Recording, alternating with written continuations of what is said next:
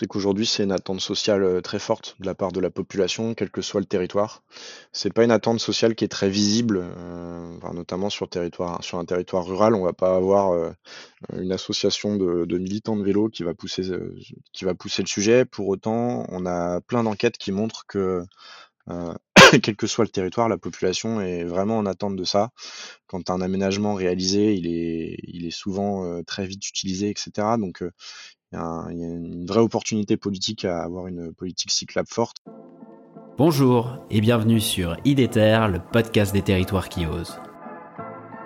Je suis Pierre-Alexandre Ébrard, passionné par les territoires et engagé pour l'écologie. L'audace, c'est d'y croire, quoi. En fait, de croire. euh, En fait, c'est de s'accrocher à ses rêves.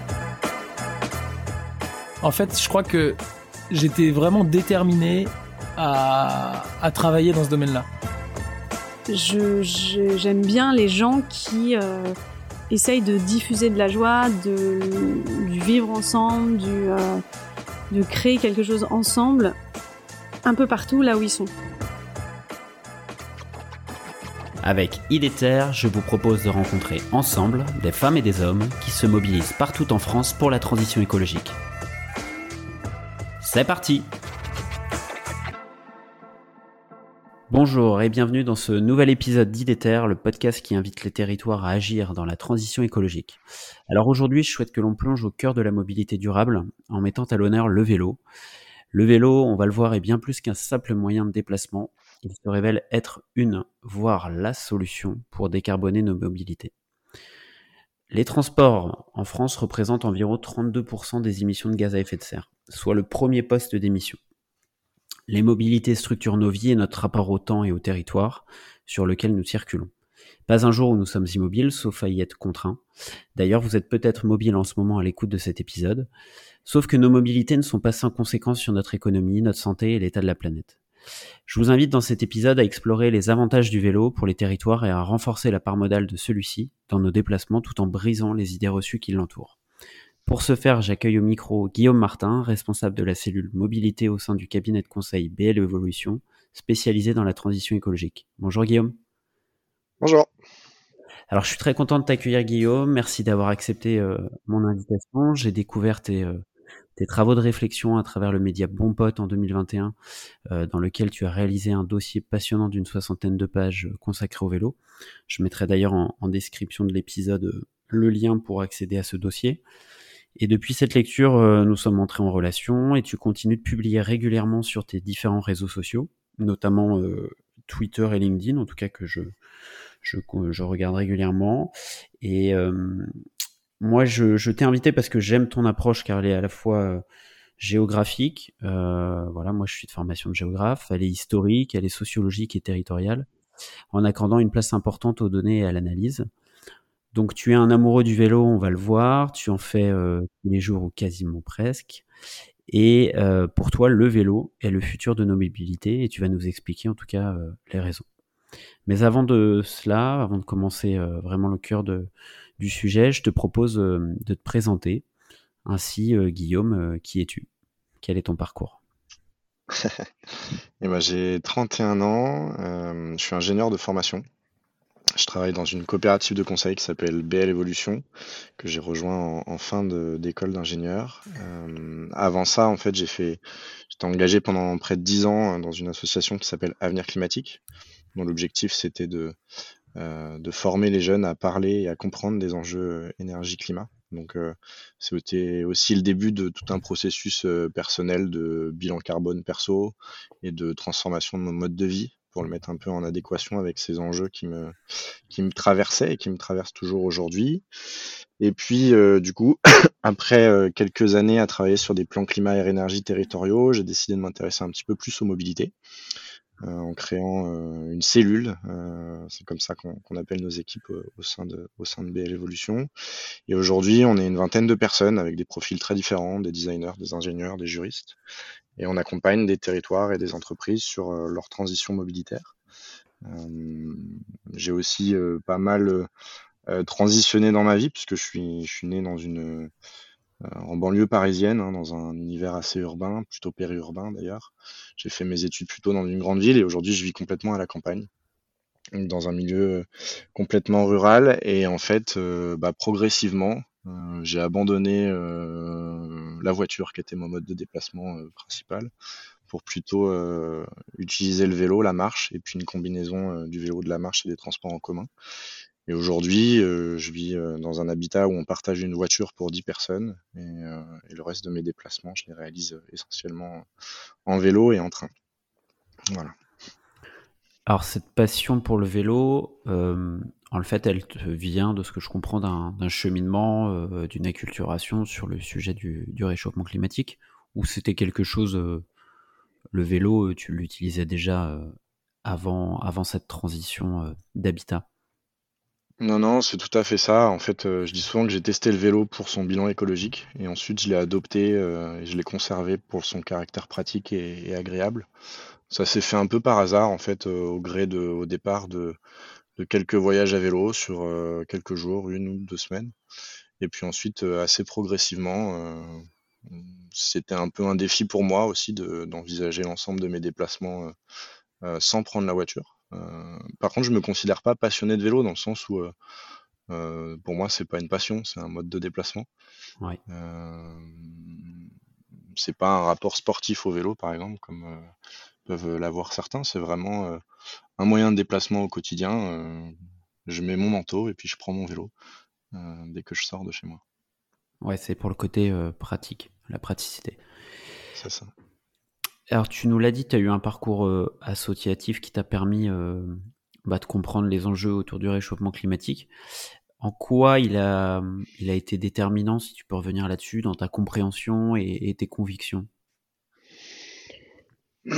bah, disons que j'avais depuis assez longtemps, euh, collège, lycée, une forte sensibilité environnementale. Après, euh, arrivé en fin d'école d'ingénieur, quand il a commencé à falloir se poser les vraies questions sur euh, qu'est-ce qu'on a envie de faire, etc. Euh, dans la vraie vie, on va dire.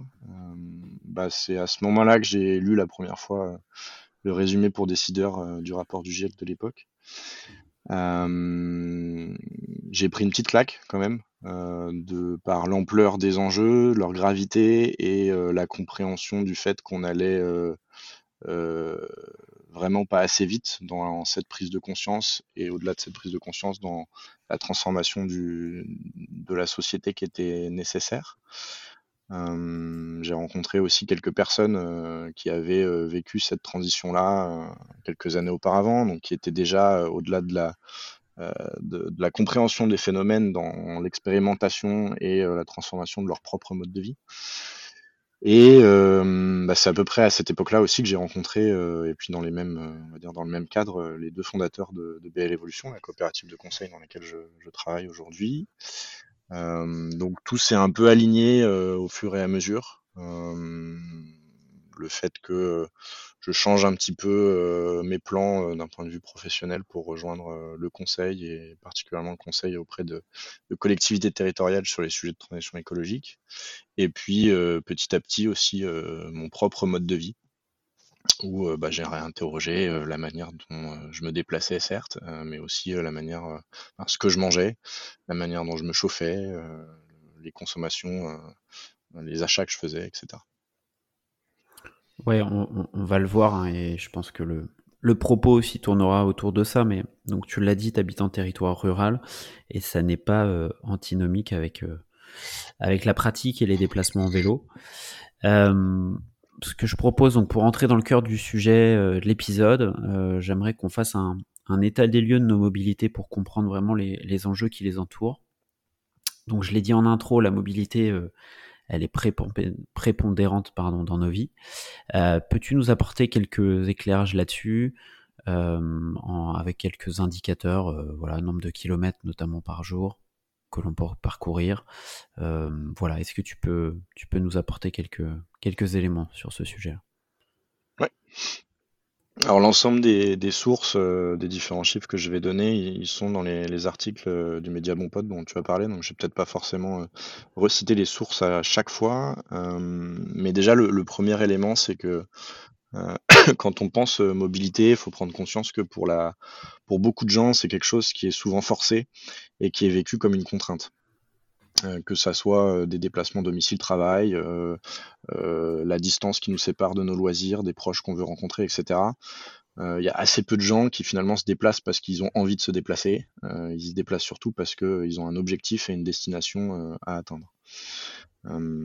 c'est important de se dire ça puisque quand on dit par exemple j'adore la bagnole,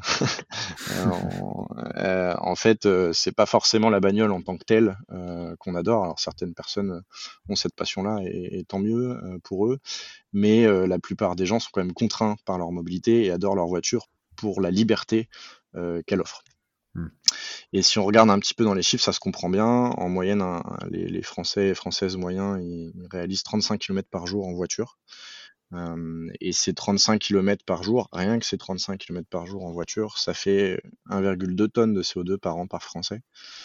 Et en fait, 1,2 tonnes de CO2 par, an, c'est la moitié de notre budget carbone individuel qu'on devrait avoir dans une France qui respecte la neutralité carbone. Euh, et la neutralité carbone, c'est l'objectif qu'on s'est fixé en, en, 2050. Donc ça, arrive, euh, ça arrive plus vite qu'on ne le croit. Et ça, c'est sans compter, euh, ça c'est uniquement, on va dire, le, le, le, fait que des véhicules roulent et consomment du, du carburant, puisqu'aujourd'hui, malgré l'essor des véhicules électriques dans les, les, ventes de véhicules neufs, la plupart des, des véhicules qui circulent aujourd'hui sont encore des véhicules dits thermiques, donc essence ou diesel. Et à ça, il faudrait ajouter la construction des routes, euh, de l'ensemble des infrastructures nécessaires à, l'usage de la voiture, et puis aussi plus indirectement la construction des véhicules, le fonctionnement des hôpitaux, par exemple, pour gérer les accidents, pour gérer euh, le fait qu'on fait euh, moins d'activité physique qu'avant et que ça commence un petit peu à peser sur, sur, sur notre système de santé, etc. historiquement, en fait, on est passé en quelques dizaines d'années, euh, grosso modo aux sorties de, la Seconde Guerre mondiale jusqu'à la, fin des années 70-80. Euh, on est passé d'une France qui se déplaçait en majoritairement euh, à pied, avec des trajets de l'ordre de 1 km à pied par jour, donc organisés autour de petits villages avec tout un tas d'activités locales qui permettaient de, de, vivre comme cela, à des trajets d'environ 10 km en voiture. Ce qui n'a pas changé, c'est le temps qu'on met à se déplacer. C'est une constante euh, assez, euh, assez forte hein, dans la, structure de nos mobilités à travers l'histoire. Euh, simplement, comme on a utilisé des moyens de transport de plus en plus rapides, on parcourt des distances de plus en plus longues. Hmm.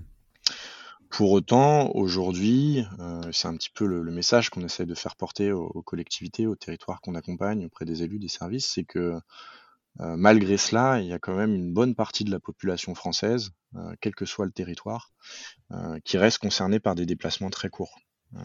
on a des études qui montrent par exemple que 30% de la population pratique l'ensemble de ses activités à moins de 9 km de son domicile. 9 km, c'est une distance qui est tout à fait faisable en vélo. mais malgré tout, si on regarde la, structure des, déplacements aujourd'hui, la majorité des déplacements se fait en voiture. Ouais, Est-ce que tu, tu, tu, peux revenir sur la part de, de chaque mode de transport euh, aujourd'hui en moyenne? Alors, euh, en moyenne aujourd'hui, euh, on va dire que la voiture représente euh, entre 75 et 90% des déplacements. ça peut dépendre des motifs de déplacement, de la longueur des trajets, etc. mais par exemple, sur les, trajets domicile-travail sur lesquels on a le plus d'informations, puisque c'est quelque chose que l'INSEE interroge régulièrement à travers les, les, recensements, on sait que grosso modo, 75% des déplacements sont faits, sont faits en voiture. Euh, donc au quotidien, 75% des Français utilisent la voiture pour se déplacer au quotidien. On a 2 euh, à 3% de vélo et le reste c'est euh, un petit peu de marche et une dizaine, une quinzaine de pourcents pour, pour les transports en commun, surtout dans les grandes métropoles. Il y, a, une forte disparité sur l'usage des transports en commun en fonction des territoires, où ça reste quand même plutôt euh, d'un territoire urbain. Là où le vélo, globalement, à part quelques métropoles qui se dégagent, on est quand même sur une, une part modale autour, euh, autour entre 0 et 5%, allez, euh, et en moyenne 3% à l'échelle nationale. Et, si on regarde les déplacements courts, euh, ce qui est encore plus frappant, c'est que la moitié des déplacements de moins de 1 km sont effectués en voiture. 26 à 39% des déplacements font moins de 2 km et sont majoritairement faits en voiture, puisque pour les, les, déplacements de plus de 5 km, on est déjà à 72% de part modale voiture. Donc on voit que, en fait, euh, la voiture écrase complètement aujourd'hui euh, la, répartition des modes de transport. Et ça, c'est valable quel que soit le, territoire, à part, je le disais, dans les, grandes métropoles où on a un système de transport en commun suffisamment performant. Et puis de toute façon, on a tellement de contraintes sur la voiture que ça devient euh, assez peu attractif au quotidien de se déplacer en voiture à Paris ou à Grenoble. C'est pas le plus rapide. Oui. Et est-ce que euh, où est-ce qu'on se déplace le mieux euh, en France? Alors le mieux, je je sais pas. Euh, le ce qu'on sait, c'est que en fonction du territoire où on habite, on va faire des trajets plus ou moins longs.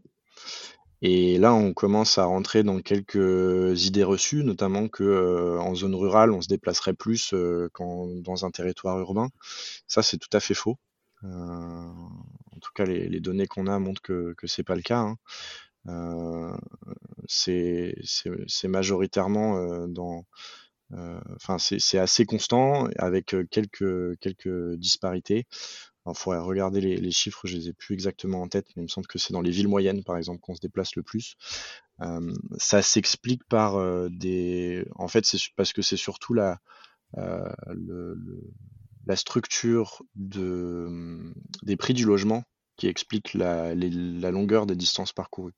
Ça se comprend bien. on va essayer de minimiser entre guillemets le coût de son logement.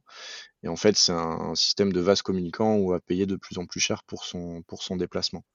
Sauf qu'aujourd'hui, euh, dans les consciences collectives, le coût du déplacement n'est pas forcément une aide, euh, enfin un vrai facteur de décision.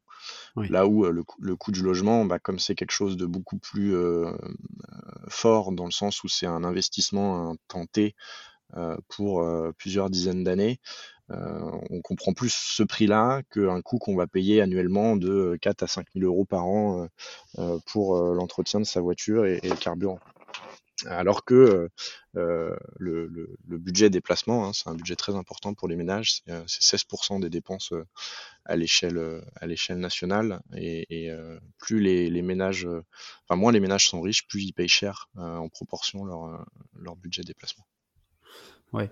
Tu, tu, tu l'as aussi abordé, c'est que la perception, en tout cas, la perception des distances, tu alors si on fait une, enfin de manière euh, grossière, une euh, distinction entre ville et campagne, on va pas avoir la même perception des distances euh, entre notre, lieu de vie et le lieu du travail, par exemple. Comme tu le dis, c'est qu'en campagne, on a l'impression qu'on va se déplacer beaucoup plus, enfin en tout cas que les distances vont être plus importantes que qu'en ville. Et, et ça, on l'explique comment? C'est quoi la densité? C'est la, la structuration justement de la, des, des voies de transport?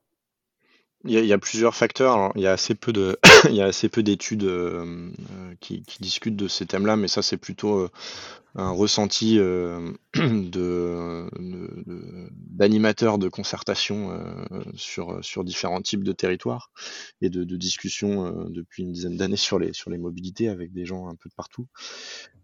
c'est clair que on peut avoir des déplacements de 10 km à Paris ou à Grenoble qui sont perçus comme euh, tout à fait rapides et faisables en vélo, et euh, des déplacements de 5 km en zone rurale qui sont perçus comme impossibles et très longs. Euh, ça va dépendre de, du niveau de sécurisation du trajet, du niveau de confort de ce trajet. Est-ce qu'on est sur un chemin de terre caillouteux où il faut faire attention à pas tomber dans un nid de poule ou est-ce qu'on est sur une belle, ce qu'on appelle les autoroutes à vélo maintenant, le système chrono-vélo à Grenoble par exemple? Ça va dépendre de ce qui se passe sur le trajet. Est-ce que c'est un trajet qui est animé, qui est distrayant, qui est avec de l'urbanité, avec voilà des, choses, ou est-ce qu'on est en bordure d'un champ de betteraves où il n'y a pas une haie, il n'y a pas un oiseau, il se passe pas grand-chose? Mmh. Donc on a un ressenti de la distance et du temps de parcours qui est vraiment pas le même. Et puis quel est le niveau de sécurisation? Et ça c'est peut-être le le sujet central hein, quand on discute du, vélo et, du, et, de son développement sur nos territoires, c'est que dans toutes les enquêtes qu'on peut faire, que ce soit les enquêtes nationales ou, tous les diagnostics, toutes les concertations qu'on a pu mener dans, une centaine de territoires aujourd'hui, euh, le, premier frein à la pratique du vélo, c'est euh, l'insécurité perçue sur la route. Euh, et plus on va se sentir en insécurité, plus on va avoir l'impression que le trajet est long, et plus ce trajet va être dissuasif. Et donc on y reviendra certainement, mais la meilleure manière de développer le vélo sur son territoire, c'est de sécuriser les déplacements. Et donc ça passe par des aménagements euh, à adapter en fonction des contextes, mais, mais en tout cas par, par un travail euh, clé sur la question de l'aménagement. Oui. Est-ce que tu peux nous présenter les principaux enjeux euh, liés à, notre mobilité quotidienne? Bah, il y en a beaucoup. Euh, alors pas forcément dans l'ordre, mais j'ai déjà parlé un petit peu de l'enjeu euh, climatique hein, avec euh, les émissions de gaz à effet de serre que ça va représenter. mais même si un véhicule est électrique, il a demandé un certain nombre de consommation d'énergie, de matière, qui vont entraîner des émissions de gaz à effet de serre lors de sa fabrication. Euh, ensuite, il y a tout l'enjeu euh, lié à la pollution atmosphérique avec euh, la, combustion de, l'essence, du diesel qui va générer un certain nombre de polluants qui vont être délétères pour la santé des, gens le long du parcours.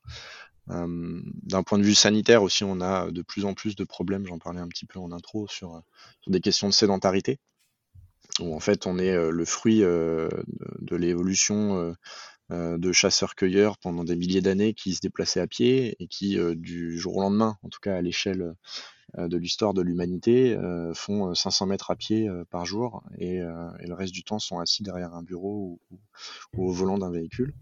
Donc ça, ça commence à peser assez lourd sur, notre système, sur notre santé d'abord, et puis après sur le, système social qu'on a mis en place pour essayer de la préserver.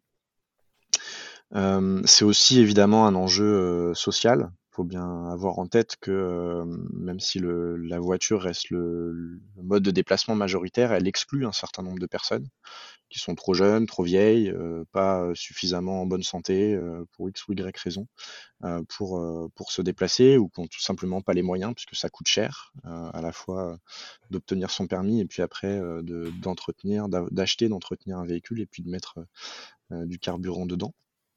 Et ça, c'est un, un, une idée reçue assez forte qu'on a, euh, où souvent, euh, euh, d'un point de vue politique, quand on pense une politique sociale de mobilité, en fait, on essaye de favoriser l'usage de la voiture. On, a vu hein, là, dans les, les, différentes réponses politiques qu'on a eues récemment à l'augmentation des prix du carburant, etc. On va toujours vers plus de voitures, etc. On veut abaisser l'âge du permis, etc. Voilà.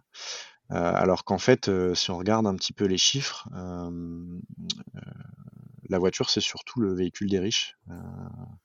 L'éloignement entre le domicile et le travail, il est proportionnel au revenu du ménage. Donc plus les ménages sont riches, plus ils se déplacent en voiture.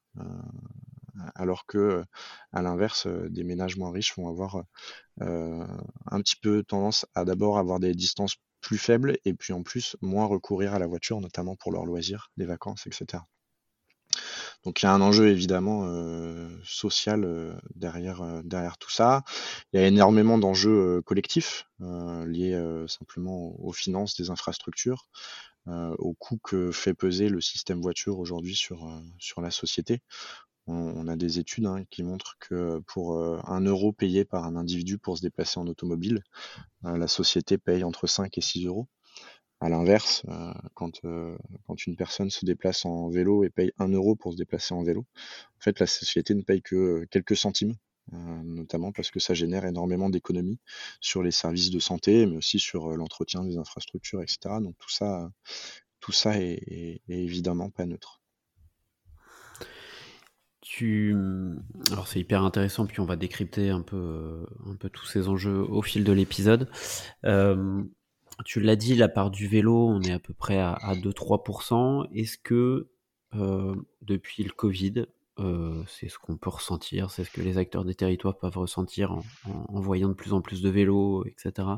Est-ce que cette part-là s'est euh, accélérée Est-ce qu'elle s'est accélérée partout de manière uniforme sur l'ensemble de l'Hexagone?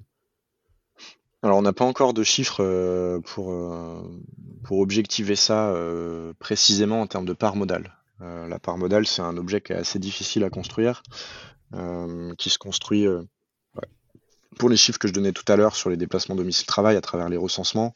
Donc un recensement, c'est quelque chose qui est fait une fois tous les 10 ans, qui moyenne plusieurs années, etc. Donc on n'est pas encore en mesure de, de montrer l'impact du Covid à travers la part modale. Par contre, ce qu'on peut voir assez directement, c'est tout l'essor de l'économie du vélo.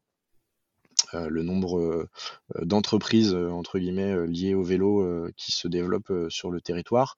Un indicateur, par exemple, c'est le nombre de, vélocistes hein, dans une ville qui, ne fait que augmenter au fur et à mesure que la pratique augmente, et, c'est normal.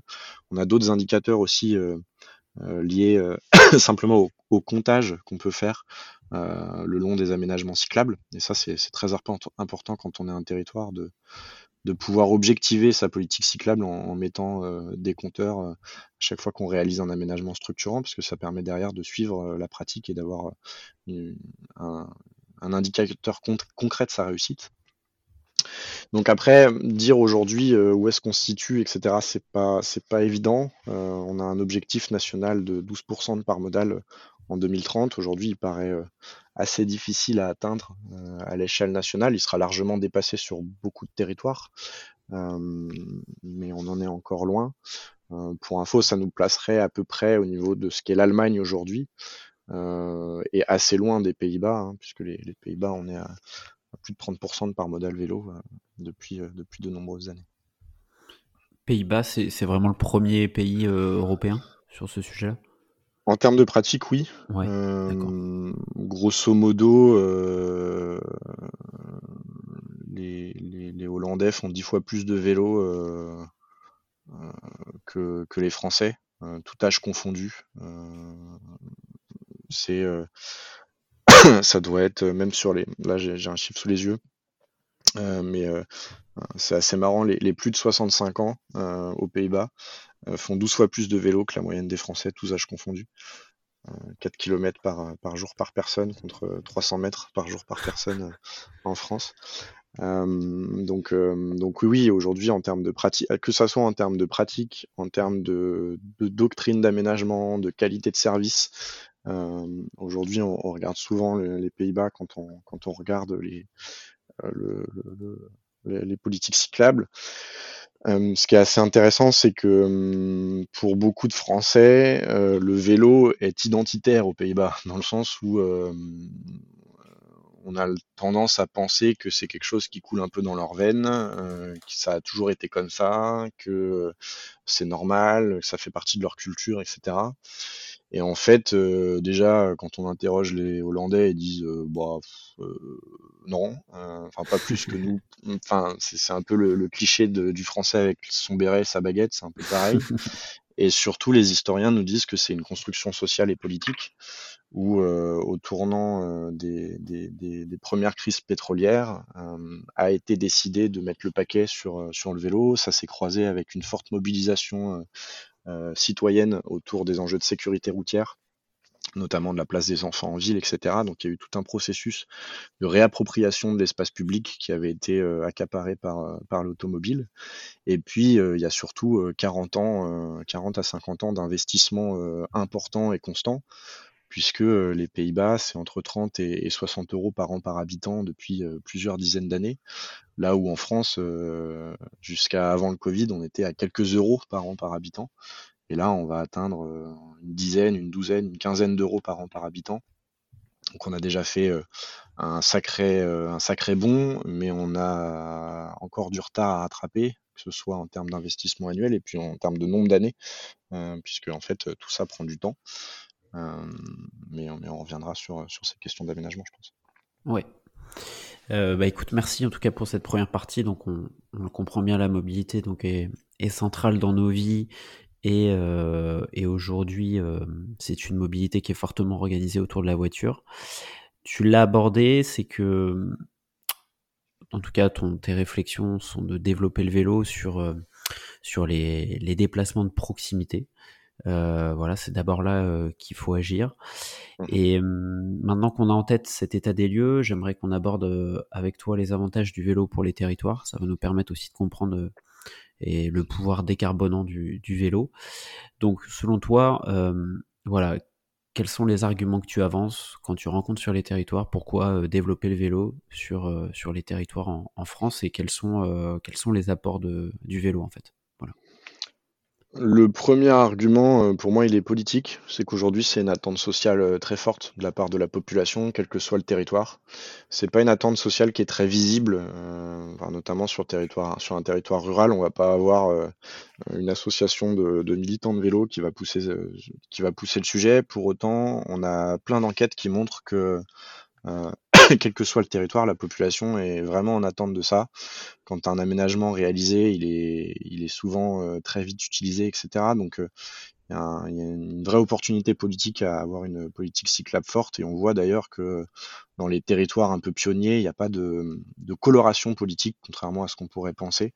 Même si, euh, évidemment, le, vélo, c'est un peu un symbole écolo, etc. Mais en fait, on a des villes de droite euh, qui se débrouillent très bien sur le sujet et qui bossent sur le sujet depuis, euh, depuis un moment et qui ont bien compris cet intérêt-là. Donc ça, c'est le premier élément, le, le côté un peu euh, attente, euh, attente sociale. Qui, qui, qui est, excuse-moi Guillaume, qui est un peu partout pareil ou, ou c'est, euh, ça reste quand même une attente euh, plutôt des territoires, des populations de territoires urbains? Je pense que dans les territoires urbains, elle est plus exprimée cette attente parce que euh, il y a encore un petit peu moins d'idées reçues euh, sur le vélo. C'est-à-dire que euh, on n'a plus à faire la démonstration que le vélo est un moyen de transport efficace et utile pour le territoire.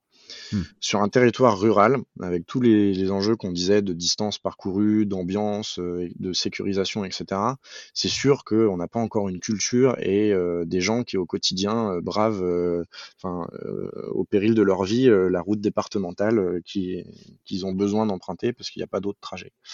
Donc, il n'y a pas une attente sociale exprimée. Par contre, on a un sujet qui est ultra favorable. C'est-à-dire que et, et ça, c'est vraiment quelque chose qui a changé. C'est-à-dire que au début de ma carrière, il y a une dizaine d'années, quand je, je faisais des, des plans climat et énergie territoriaux, qu'on abordait le sujet des mobilités sur certains territoires ruraux, que ce soit auprès de la population ou auprès des élus, quand je commençais à essayer de placer le vélo dans les discussions, euh, soit on se moquait de moi, soit je prenais des pierres. Enfin, c'était vraiment, c'était vraiment, les réactions étaient épidermiques c'est n'importe quoi, c'est un truc d'urbain, euh, vous êtes un Parisien, euh, chez nous on peut pas faire ça, etc. Aujourd'hui, ce discours-là, je l'entends plus du tout. Mmh. Euh, Il y, a, il y a encore des doutes, mais par contre, tout le monde a compris qu'il fallait saisir de, de ce sujet.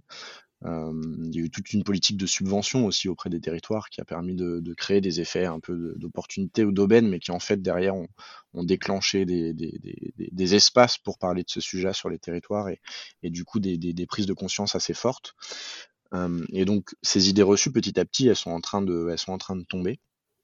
Par contre, euh, tout l'enjeu pour moi aujourd'hui, enfin la plupart de nos missions, c'est ça, c'est de faire prendre conscience euh, au territoire du potentiel qu'a le vélo chez eux sur un territoire rural ou même périurbain. Euh, et d'ailleurs, c'est parfois plus compliqué dans un contexte périurbain que dans un contexte rural, notamment parce que euh, en milieu rural, la mobilité, elle est vraiment comprise et conçue comme une contrainte. Euh, on a pensé pendant un moment qu'on allait pouvoir construire des transports en commun un peu partout qui soient suffisamment effi- efficaces pour être euh, pertinents. Aujourd'hui, on a fait un peu le deuil de tout ça, je pense.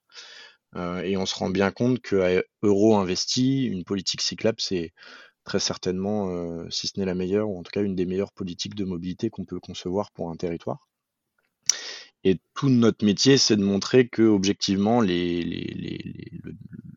structure des déplacements sur le territoire euh, rend le vélo pertinent. Et en fait, c'est là où je disais que aujourd'hui, on a, on a des idées reçues sur les distances à parcourir, puisqu'en fait, euh, même sur un territoire rural, on peut réussir à avoir 20, 30, 40, 50% de déplacements qui pourraient être faits à vélo euh, si on avait euh, les aménagements, les services et euh, toute, on va dire, la culture cyclable qu'il nécessite.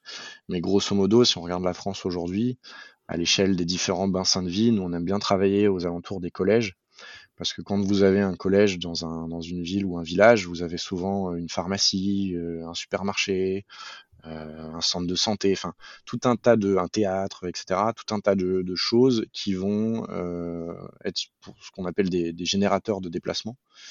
Et donc en fait, si on regarde le périmètre d'accès à vélo autour d'un collège et la distance à parcourir autour d'un collège, on, s'aperçoit assez vite qu'il y a beaucoup de choses qui peuvent être faites à vélo. Le, chiffre qu'on donne souvent, hein, c'est que 80% de la population euh, française, euh, donc 4 personnes sur 5, euh, se trouve à moins de 20 minutes à vélo d'un collège.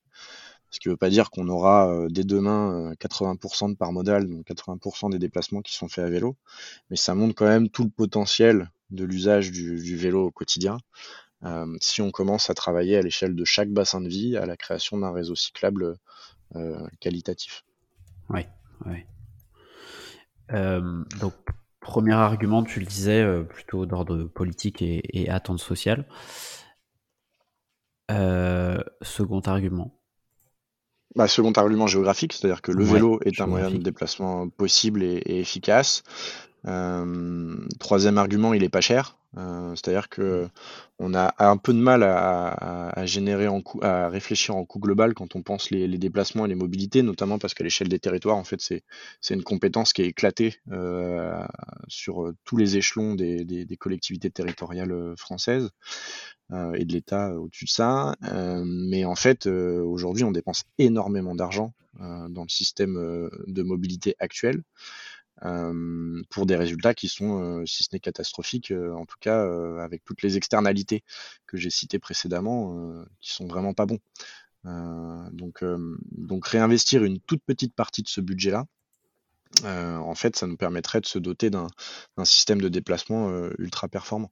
Pour donner euh, quelques coûts, hein, quand on, regarde les, coûts d'investissement pour faire un kilomètre de piste cyclable, c'est, en fonction des contextes, mais on va dire un ordre de grandeur, 300 000 euros du kilomètre. Ça, pour, pour toi ou moi, en tout cas pour moi, c'est énorme. pour n'importe quel Français aussi, je pense. Mais en fait, il faut remettre ça dans un contexte où une route neuve, c'est plusieurs millions de kilomètres. Et quand on parle d'une autoroute, et aujourd'hui, il y a un peu d'actualité sur le sujet, c'est plusieurs centaines de millions d'euros du kilomètre. Donc en fait, pour les collectivités territoriales, offrir un moyen de déplacement au quotidien, même si c'est la voiture, ça coûte très cher. Euh, et ça, c'est juste les coûts d'investissement. À ça, il faudrait ajouter euh, le coût de la pollution de l'air, le coût de la sédentarité, euh, le coût social lié aux personnes qui sont exclues de tout ça, le bruit dont j'ai pas parlé, mais qui est un énorme problème sanitaire, notamment, notamment en ville. enfin voilà, tout un tas d'externalités qui rentrent absolument pas dans le calcul aujourd'hui. Oui, oui, oui. c'est le, j'ai bien aimé ce graphique, enfin ce graphique, ce schéma où, où tu expliques que si le citoyen dépense un euro pour se déplacer en marchant, il va dépenser, enfin la société va payer euh, euh, un centime d'euro. Euh, si le citoyen dépense un euro pour se déplacer à vélo, la société paye 8 centimes d'euros. Si le citoyen dépense un euro pour se déplacer en bus, la société va plutôt payer 1,50 euro. Et si le citoyen dépense un euro pour se déplacer en voiture, la société paye 9,20 euros. Donc on voit, on voit clairement en effet le rapport entre, entre les mobilités actives, en tout cas douces, et, ce qu'on va dépenser pour la voiture. Quoi. La problématique, en fait, c'est que ces coûts sont éclatés et que quand euh, un territoire, euh, un département, par exemple, doit investir euh, plusieurs millions d'euros pour aménager une piste cyclable sécurisée en bordure de, de ses routes départementales, c'est pas lui qui va récolter les fruits de des économies générées sur le système de santé, sur le travail, sur tout un tas de choses. Donc aujourd'hui, c'est cette balance coût-bénéfice on est incapable de la faire euh, à un échelon euh, global. Euh, juste, j'avais lu aussi que tu, dans une de tes sources, tu citais qu'en moyenne, la France dépense par an à peu près 13 milliards hein, d'euros, il me semble, pour la voiture, pour l'entretien des routes, en tout cas pour les constructions. du coup, en termes en vélo, juste pour comparer, on est sur, sur combien de millions? On est sur l'ordre du pourcentage. Ouais, ouais. Non, c'est vraiment ridicule. Euh, euh, nous, on, on avait calculé euh, que pour faire quelque chose de sérieux, c'est-à-dire en gros donner la possibilité à tous les Français, toutes les Françaises de se déplacer à vélo, ça veut dire faire à peu près 100 000 km d'aménagement cyclable sécurisé. Donc aujourd'hui, on a un million de kilomètres de route. Donc, donc en gros, c'est aménager 10% des, des, routes existantes. Avec ça, on arrive à peu près à mailler l'ensemble des communes françaises d'un réseau de qualité. et pour faire ça, il faut mettre à peu près sur 10 ans 4 milliards d'euros par an. Donc c'est à, la à la fois important, mais c'est pas c'est pas pharaonique euh, par rapport à ce qu'on a mis à certaines époques euh, sur, sur la table pour aménager le réseau routier, le réseau ferré, euh, etc. Oui, oui. Puis comme tu le dis, à, ces 34, enfin, enfin ces 13 milliards s'ajoutent aussi les 44 milliards d'euros liés aux accidents de la route par an. Exactement. Voilà, donc oui. Ok, donc en tout cas moins cher pour moins cher pour la société. Euh, autre argument que tu, euh, que tu avançais, c'était euh, donc on l'a parlé, coût d'infrastructure aussi minimal qui consomme moins de ressources et de matières premières. Est-ce que tu peux, tu peux revenir aussi un peu là-dessus pour que pour qu'on comprenne bien? Ouais, bah ça, ça c'est valable à, plusieurs échelles. À l'échelle de l'individu, déjà, on comprend assez bien qu'un vélo, c'est un, c'est un objet relativement simple, donc à entretenir, à fabriquer, etc. Sans tomber dans une vision autonomiste, il y a quand même un certain nombre de choses qu'on est capable d'entretenir soi-même sur son vélo et c'est plus complexe aujourd'hui sur, sur une voiture. On a en plus des chaînes de, d'industriels, enfin des chaînes industrielles et de fabrication qui sont beaucoup plus éclatées, etc. Donc on a un enjeu, par exemple, de construire une économie du vélo euh, euh, à la française entre guillemets. Et ça, il y a tout un tas d'acteurs en ce moment qui l'ont compris et qui essayent de, de, construire cette filière économique. Mais en tout cas, c'est quelque chose qui pourrait créer beaucoup d'emplois en France. Euh, plus que, euh, que dans le secteur automobile d'ailleurs, hein, d'après euh, les, principales études sur le, sur le sujet. parce que en fait, c'est le vélo, c'est un emploi qui est souvent local, qui est non délocalisable. donc, donc intéressant à, plusieurs titres d'un point de vue économique. évidemment, si on regarde simplement la, question des matières premières, bah, un vélo, ça pèse 10 à 20 kg pour déplacer une personne de 80 kg alors qu'une voiture, ça pèse une à deux, voire plus, voire plus, une à deux tonnes pour déplacer la même charge utile. Donc en fait, on a un gaspillage de ressources très important. On a une occupation foncière très importante. donc ça, ça se, ça se conçoit bien quand on dézoome un petit peu sur Google Maps dans certains territoires périurbains et qu'on voit ces immenses parkings euh, qui sont là pour euh, simplement stocker, des, stocker temporairement des, véhicules qui la plupart du temps ne circulent pas. Euh, c'est quand même la voiture est un, objet assez paradoxal puisqu'en fait c'est un objet qu'on dimensionne assez peu par rapport à son usage. C'est-à-dire qu'on possède tous un véhicule et souvent on, dimensionne le véhicule pour le, déplacement le plus dimensionnant. C'est-à-dire qu'on va partir une fois euh, tous les trois ans en vacances euh, en remplissant le coffre euh, à rabord et en faisant 1200 km dans la même journée. Et donc on va se dire, bah, j'ai besoin d'une voiture avec un gros coffre, 7 places et puis 1200 km d'autonomie. Ça voudrait dire, par exemple si on prend un, parallèle. Euh, vous organisez une fois tous les dix ans le banquet de votre mariage. Euh, c'est pas pour autant que vous allez euh, vous acheter une cuisine qui permet de faire à manger pour 150 personnes. pourtant, pourtant, pour la voiture, on raisonne comme ça. Donc il y a un truc un peu, irrationnel. Oui, totalement. Et, du coup, au-delà de l'objet en lui-même, l'infrastructure voiture prend de la place et consomme de la matière. D'ailleurs, aujourd'hui, on est un peu traversé aussi par ces enjeux de sobriété foncière avec l'objectif de zéro artificialisation nette moi, je suis assez convaincu que c'est en fait la voiture qui a, créé cette consommation foncière, etc. Puisque plus on a allongé les distances parcourues, plus on a créé de l'étalement urbain. Cet étalement urbain, il a lui-même créé de l'artificialisation des sols. on a augmenté les infrastructures routières, donc ça a créé une espèce de euh, cercle euh, vicieux où euh, bah, plus on fait d'infrastructures, plus ça devient intéressant de se déplacer en voiture, donc plus on va loin, plus on a besoin d'infrastructures, etc. Et c'est quelque chose qui se, mord un peu la queue. Alors qu'à l'inverse, si on pense une société organisée autour des modes actifs, que ce soit la marche ou le vélo d'ailleurs, hein, c'est le, le phénomène inverse qui s'installe. C'est-à-dire que euh, si vous avez euh, un territoire qui s'organise autour des déplacements courts, vous allez avoir des habitants qui vont petit à petit changer euh, leur mode de vie et qui vont pas aller faire leurs courses à 30 km sur la zone commerciale de périphérie, mais plutôt dans le centre-ville, à condition que l'offre existe et soit à peu près équivalente, notamment en termes de prix. Mais, en tout cas, il y a ces phénomènes-là qui se créent assez vite sur certains territoires. Et donc aujourd'hui, développer le vélo, c'est aussi construire un territoire où on a moins besoin d'artificialiser les sols. Hmm. Hmm, complètement. Euh, tu, tu, tu, en allant sur le sujet de l'artificialisation, est-ce que euh, euh, a déjà été fait le bilan carbone du, vélo par rapport à celui de la voiture électrique, par exemple?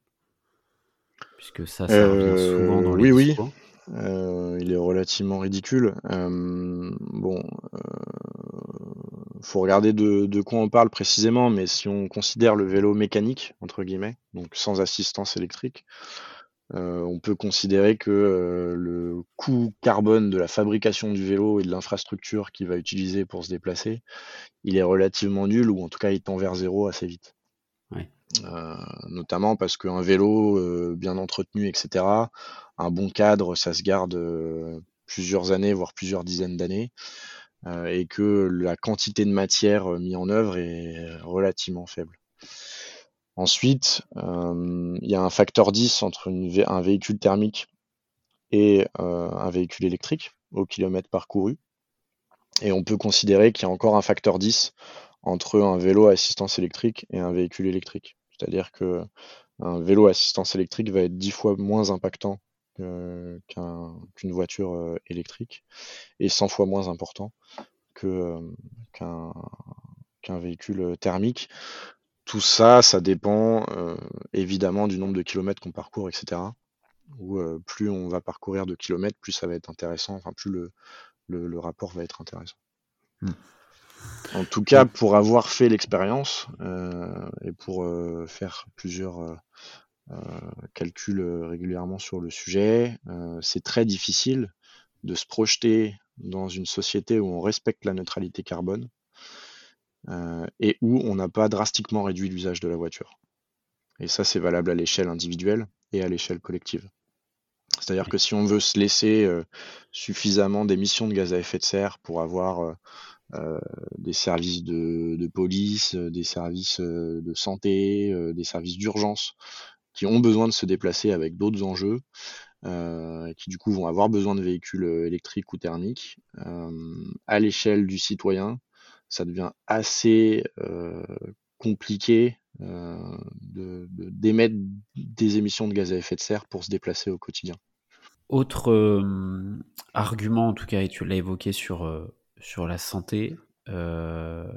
Euh, au niveau santé, quels sont les effets du vélo euh, et aussi sur la, sur la sécurité, euh, sur la sécurité, le coût en tout cas lié à cela. Bah, le, coût, tu l'as, tu l'as donné, 44 hein, milliards d'euros annuels liés aux accidents de la route. Donc ça, c'est l'Observatoire national interministériel sur la sécurité routière. donc à cela, il faut ajouter euh, les impacts indirects qui sont un petit peu plus difficiles à chiffrer sur euh, le coût de la pollution de l'air, euh, le coût du changement climatique, le coût, le, le, coût du bruit, etc., qui ont aussi des impacts sur la santé il y a, plusieurs, euh, plusieurs, euh, enfin c'est multifactoriel hein, tout ça, mais euh, le, le, le, gros c'est évidemment l'aspect accident de la route. On a 3 à 4 000 morts par an, donc ça fait 10 par jour. Je sais pas si on s'en rend compte, hein, mais le, si on avait 10 morts liés au terrorisme par jour en France, on en parlerait peut-être énormément plus que les, les 10 morts qui ont lieu chaque jour sur nos routes. Et pourtant, c'est pas quelque chose d'anodin, mais c'est quelque chose qu'on a sociétalement accepté comme un, un, dire un, déchet du, de notre système de mobilité aujourd'hui. Ouais, un effet induit. Euh, euh, voilà, enfin c'est quand même euh, hallucinant. mais mais, mais bon voilà, ça j'ai pas, je, je suis pas, je suis pas sociologue donc j'ai un peu de mal à, l'expliquer. Moi, pour moi c'est très très irrationnel. en fait, je, pense que ces arguments, ils sont intéressants pour situer le, débat d'un point de vue global, mais, mais au quotidien, ils sont assez inopérants. pour moi, l'enjeu principal, c'est vraiment de montrer que c'est faisable de, de, construire un système de mobilité qui s'appuie en grande partie sur, sur un vélo, de faire comprendre aussi que c'est pas parce qu'on essaye de construire une politique cyclable performante qu'on est en train de dire qu'il faut que tout le monde se mette à, prendre son vélo pour l'ensemble de ses trajets du quotidien. c'est plus comment est-ce qu'on donne la possibilité à ceux qui le peuvent, à ceux et celles qui le peuvent, de le faire euh, dans la joie et la bonne humeur et sans surtout se sentir en insécurité.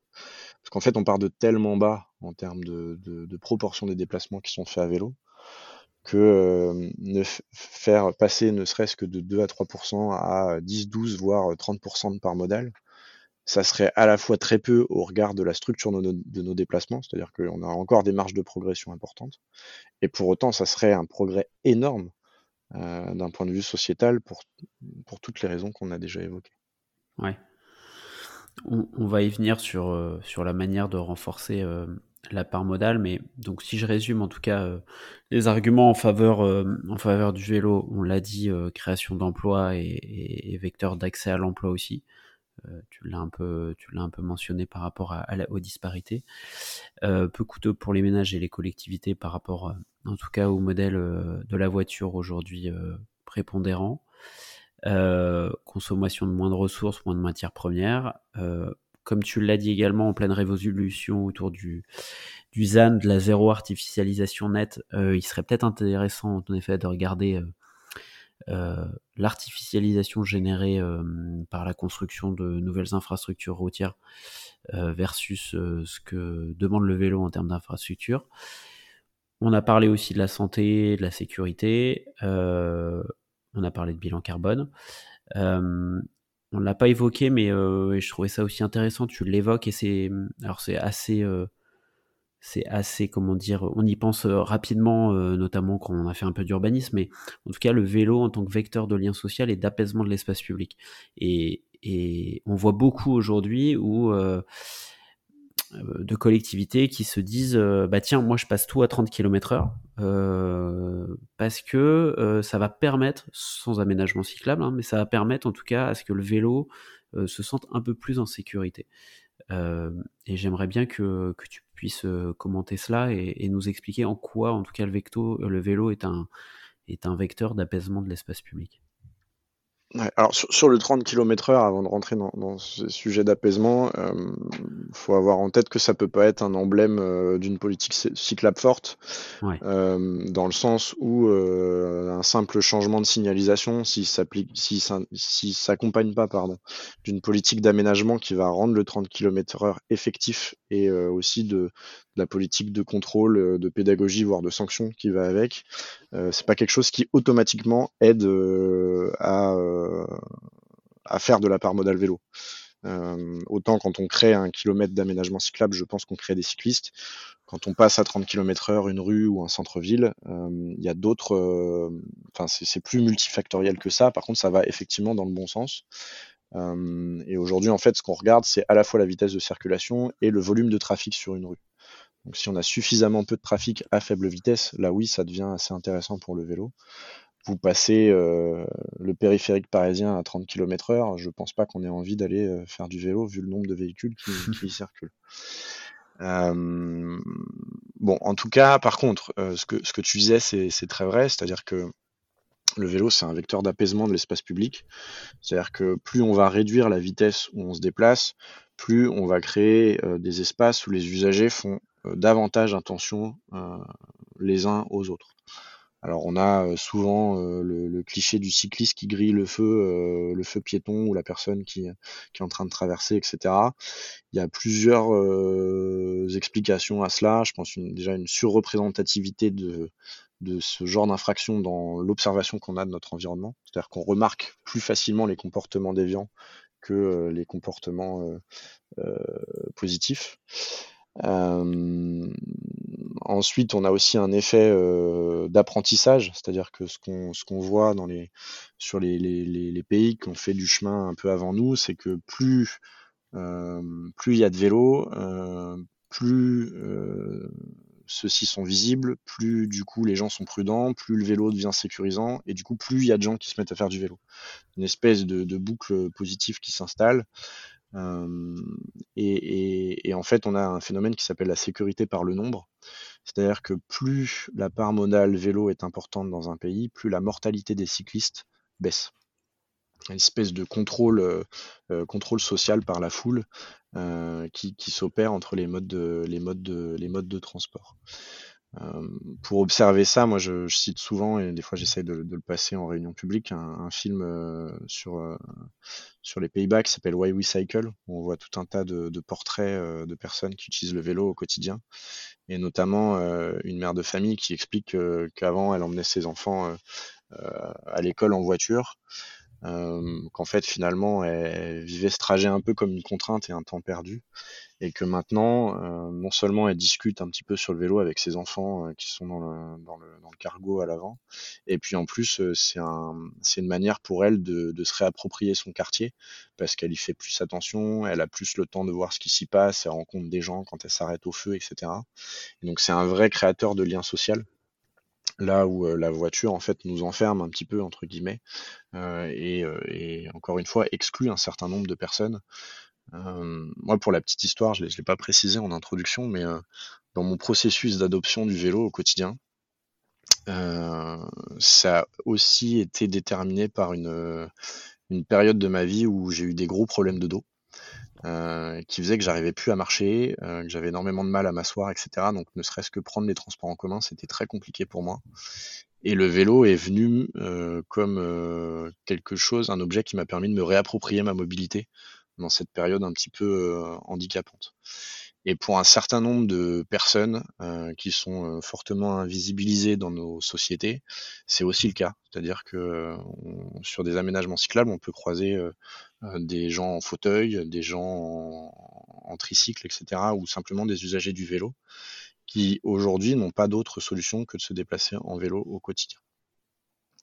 Donc ça a aussi ces enjeux-là d'un point de vue mmh. apaisement de l'espace public et inclusion sociale et je, je, préfère en parler puisque c'est pas des, des, choses dont on a l'habitude de, de, parler quand on parle de vélo. Au contraire, on a plutôt une image du vélo qui va être associée à, un public de sportifs et de bien portants, et on va se servir de, de, de, des personnes en situation de handicap ou des personnes âgées comme un avatar de l'anti-vélo pour justifier qu'il ne faut pas faire d'aménagement cyclable, alors qu'en réalité, ce qu'on veut, c'est justifier la, place prépondérante qu'a la voiture dans la société.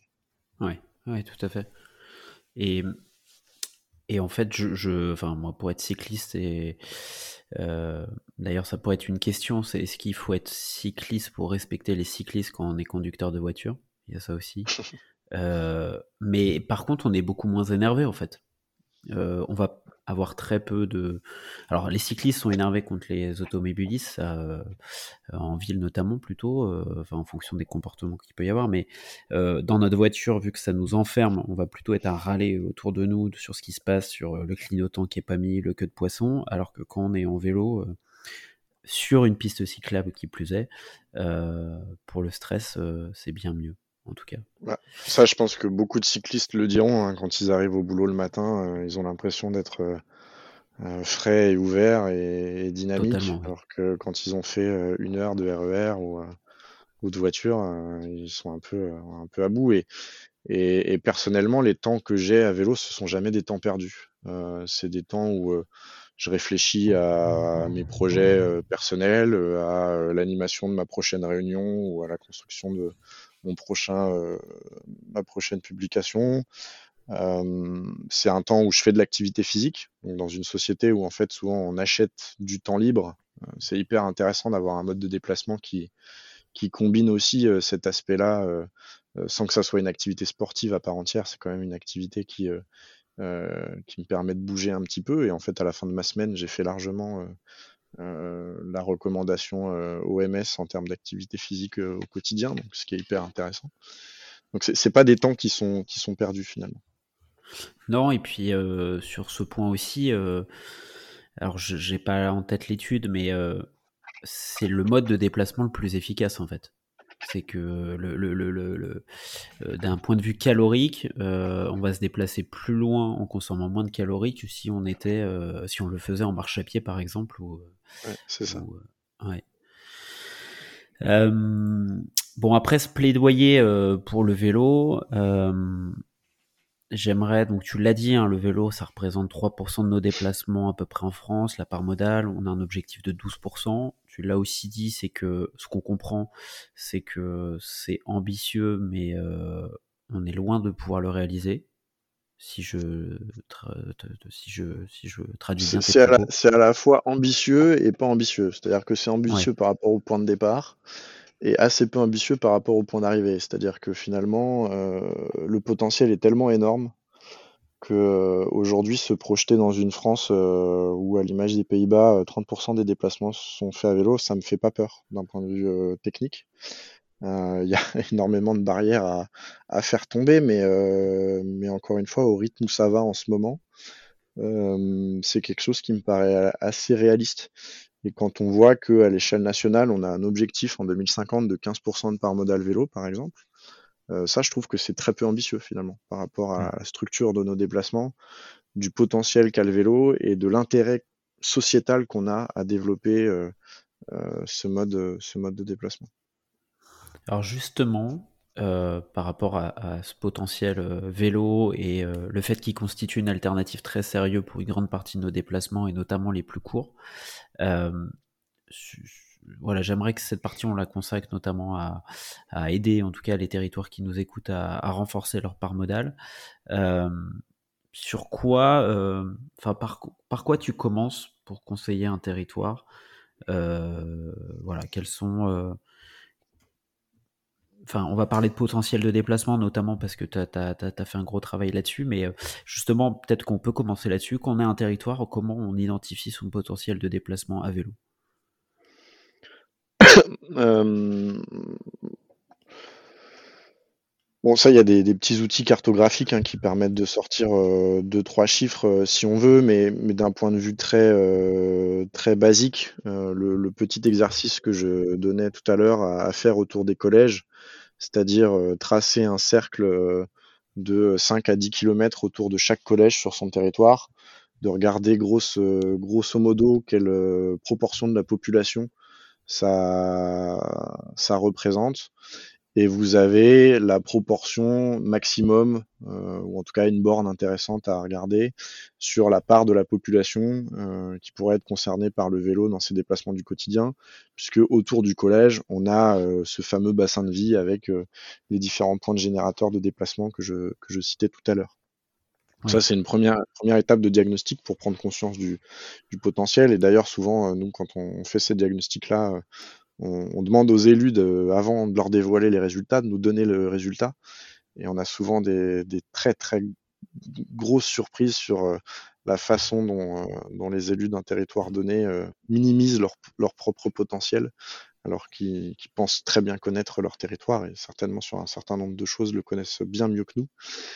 donc ça, c'est assez marrant et c'est assez facile à faire pour, prendre conscience de ça.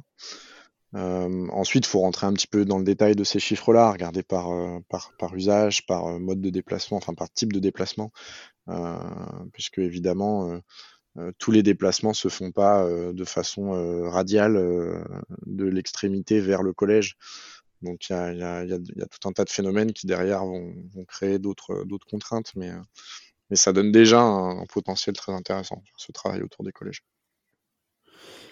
Et alors, une fois qu'on a identifié... Par ailleurs, et, pardon, et par ailleurs, pardon, en travaillant autour des collèges, je ne l'ai pas évidemment précisé, mais on, résout une problématique de mobilité très forte d'une partie de la population française, qui est celle des collégiens, qui aujourd'hui euh, enfin, subissent leurs déplacements, mais de manière très importante. C'est-à-dire que on a une politique où on, on s'est dit on va mettre tous les collégiens dans des bus.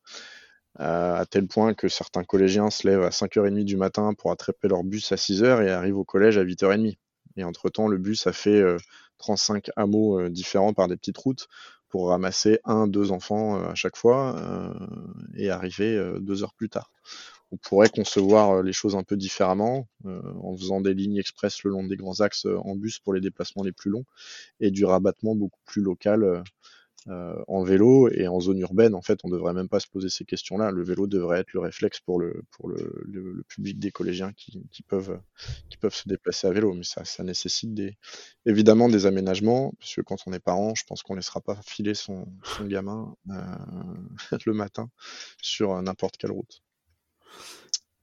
Et alors, une fois ces éléments de, diagnostic, euh, sûrement qu'ils sont multiples, quels sont les, conseils, les actions clés pour que les territoires qui nous écoutent deviennent euh, cyclables? Bah, le, premier élément, il est lié à la sécurisation des déplacements, donc la question des aménagements. donc ça, l'outil, on va dire, l'outil de base, c'est ce qu'on appelle le schéma directeur cyclable, ou schéma directeur des modes actifs. Donc c'est un, outil de planification qui, euh, justement, bah, à travers une phase de diagnostic, de stratégie, et puis derrière un plan d'action, va définir l'ensemble de la politique cyclable de la collectivité, et notamment euh, la question des aménagements. C'est-à-dire qu'on va regarder euh, route par route, quelles sont les routes qui nécessitent d'être aménagées, à quelle temporalité, combien ça coûte, et quel type d'aménagement. Mmh. Évidemment, on va pas avoir le même, la même boîte à outils quand on s'intéresse à la grosse route départementale avec 10 à 20 000 véhicules par jour versus la petite route communale où on a 40 véhicules par jour. Donc ça, il y a un travail un peu de, création d'un réseau sécurisé pour permettre des déplacements à vélo qui peut se faire soit en créant des aménagements. Donc on va faire en bordure d'une route euh, une piste cyclable séparée euh, pour, que les cyclistes puissent faire le même déplacement le long de la voie. C'est grosso modo le choix qui a été fait en Allemagne, où il y a assez peu de routes, l'équivalent de nos routes départementales, qui sont pas équipées d'un aménagement cyclable, y compris dans des zones très rurales. On a aussi la possibilité, et ça je pense que c'est quelque chose qui est encore euh, rempli de pas mal de tabous, mais qui a des perspectives assez fortes, notamment vis-à-vis des contraintes d'artificialisation et des contraintes financières que peuvent avoir certains territoires, c'est de simplement euh, réutiliser le réseau existant, fermer certaines routes à la circulation, les rendre accessibles que aux agriculteurs par exemple ou que aux riverains. Euh, et en faisant ça, on crée un réseau euh, cyclable de presque rien, puisqu'en fait on a déjà, je le disais, un million de kilomètres de routes pour certaines qui sont très peu utilisées, qui sont relativement bien entretenues, en tout cas qui coûte cher à, l'entretien et qui par rapport à, l'utilisation qu'on en fait. Donc ça, c'est faisable. Donc en gros, le, schéma directeur cyclable, il va permettre de faire ça. Il va permettre de, de, poser une stratégie et de sortir d'une situation un peu où au cas par cas, on se dit, ah tiens, là, on est en train de refaire la route. Est-ce que ça serait intéressant de faire un aménagement cyclable? On a une stratégie d'ensemble avec euh, une planification d'aménagement sur plusieurs années. On a aussi un, document qui, du coup, dans son élaboration, va permettre de mettre le vélo au programme euh, des discussions politiques et de dire, euh, OK, quel budget on se donne pour développer cette politique de mobilité? Est-ce que 5 euros, 10 euros, 30 euros par an par habitant, ça nous fait peur pour donner au quotidien à l'ensemble de nos habitants une alternative à la voiture quand on sait euh, tous, les, tous les, bénéfices que ça aura euh, sur notre territoire? Donc ça, c'est ah. vraiment la, brique de base, la question des aménagements. Et après, il y a tout un tas de choses sur lesquelles on peut, travailler, sur le stationnement, sur les services, sur euh, la culture, etc. Pour toi, sur un mandat, par exemple, 6 ans, c'est quoi le, budget ambitieux avec des réalisations concrètes et donc des résultats concrets Voilà, pas, par habitant C'est quoi? On est proche de la trentaine d'euros? 30 euh, euros, c'est pas mal. Euh, nous, souvent, quand on, arrive avec notre recommandation, donc ça dépend vachement des territoires, mais on est plutôt autour de 50 euros par an par habitant. Euh, la deuxième question à se poser, au-delà d'investissement, c'est les moyens humains qu'on met derrière. et pendant longtemps, on a un peu, à mon avis, sous-estimé cette problématique-là. Mais euh, en fait, un territoire euh, sérieux sur la question doit avoir euh, son ou sa chargée de mission vélo, voire plusieurs en fonction de, la taille du territoire, etc. Mais l'ordre de grandeur qu'on donne souvent, c'est pour un million d'euros d'investissement, il faut un, équivalent temps plein. Quelqu'un qui va être capable d'accompagner les communes ou les autres acteurs du territoire qui techniquement s'y connaît un petit peu en aménagement cyclable, qui va être capable de monter les dossiers de subvention pour aller récupérer à droite à gauche les 30, 50, 70% de subventions qu'on peut obtenir aujourd'hui pour faire de l'aménagement cyclable, qui va être capable de euh, suivre les travaux, suivre euh, euh, les, entreprises qui vont réaliser ça pour qu'on ne se retrouve pas à la fin avec une bordure de 20 cm mal placée. Enfin, des choses assez fines et assez concrètes, mais qui derrière vont faire le report modal, puisque en fait la, qualité des aménagements fait aussi, est aussi une condition de leur confort, de leur praticité, de leur efficacité. Et derrière, c'est aussi ça qui fait levier ou pas pour que les gens se disent au quotidien, euh, ok, je prends mon vélo et j'abandonne, je laisse ma voiture au garage. Donc ça, c'est un enjeu, au-delà de l'investissement, d'avoir des, moyens humains. Et souvent, nous, ce qu'on dit, c'est euh, bah, commencez d'abord par faire votre schéma directeur cyclable, prenez le temps de le faire. C'est un exercice qui va prendre euh, une bonne année si vous voulez poser un bon diagnostic, faire une concertation de qualité avec les différents acteurs de votre territoire et pas juste faire un exercice en chambre. Et plus cette concertation sera de qualité, plus ça sera facile derrière de porter le sujet, puisque en fait, au travers de la concertation, vous allez aussi euh, créer espèce, une espèce de communauté d'ambassadeurs euh, qui derrière va vous aider à, porter, le, à porter politiquement le projet. Embaucher, et ensuite euh, on déroule, c'est-à-dire que chaque année on lance une étude sur un tronçon, et l'année suivante, on, lance, on, lance les travaux pour l'étude qu'on a, qu'on a lancée en année 1 et on lance l'étude suivante pour euh, les travaux de l'année prochaine. Et donc comme ça, chaque année, on livre à la fois euh, l'étude de faisabilité sur un tronçon et euh, le tronçon des travaux. Et la, voilà, et la livraison des travaux de l'étude qui a été faite l'année dernière. Et donc comme ça, on arrive à faire, en fonction des territoires, de quelques kilomètres à quelques dizaines de kilomètres par an. Et donc normalement, en deux ou trois mandats, on a bouclé l'affaire, c'est-à-dire qu'on a, on a aménagé l'ensemble du réseau routier euh, ou en tout cas celui qui est pertinent, parce que l'idée c'est pas de mettre des aménagements partout, mais on arrive à construire un, réseau, euh, un réseau pertinent. Et après, une fois qu'on s'est posé ces premiers, les premières, enfin une fois qu'on a posé les premières pierres de ces aménagements, il faut pas oublier en cours de route un peu tout ce qui va autour. Donc euh, la notion de service, la notion de culture vélo, parce qu'il va falloir aussi penser un peu la, partie communication, sensibilisation, etc. Le stationnement cyclable, qui est un enjeu en soi, euh, euh, puisque bah, si vous avez nulle part où garer votre vélo, vous n'allez pas le prendre euh, le matin. la question de l'intermodalité, pour combiner ça notamment avec le train, où ça se combine très très bien. et là, on arrive un petit peu sur une crête en ce moment en France parce que on se rend compte que l'emport des vélos dans les trains, qui marchait très bien quand il y avait deux trois acharnés qui se déplaçaient en vélo, bah là est en train d'exploser en vol parce que bah c'est pas c'est pas pertinent en fait à une échelle à une échelle globale et que aux Pays-Bas par exemple ils ont massifié le stationnement vélo dans toutes les gares et certains Hollandais ont même deux vélos euh, un entre euh, leur chez soi et la gare de départ et un autre entre la gare d'arrivée et le boulot par exemple. Et ça euh, ça demande des infrastructures qui sont très loin de celles qu'on a en France. Donc il y, a, ces sujets-là, il y a un sujet de mettre en cohérence aussi les documents d'urbanisme, les autres projets routiers. Euh, ça me paraît complexe de envisager de euh, souvent une réponse, pardon, souvent une réponse politique qu'on donne assez facilement, c'est de dire qu'il ne faut pas opposer les modes. Euh, ça, moi, c'est une phrase contre laquelle j'essaye de lutter un peu au quotidien. Au contraire, les, modes de déplacement s'opposent. Hein. On l'a dit en introduction, la, constante globale de, de, nos sociétés depuis des centaines d'années, c'est le temps qu'on met à se déplacer. Et donc, si on utilise un mode plutôt qu'un autre, bah, en fait, finalement, on, est en compétition. Les, différents modes sont en compétition.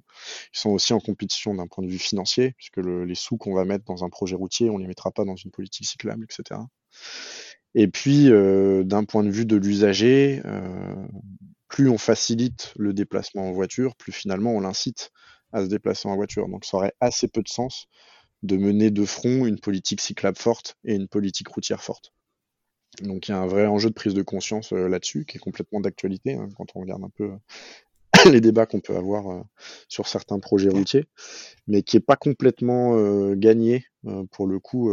Enfin, cette idée reçue, elle est encore très importante dans la tête de certains élus.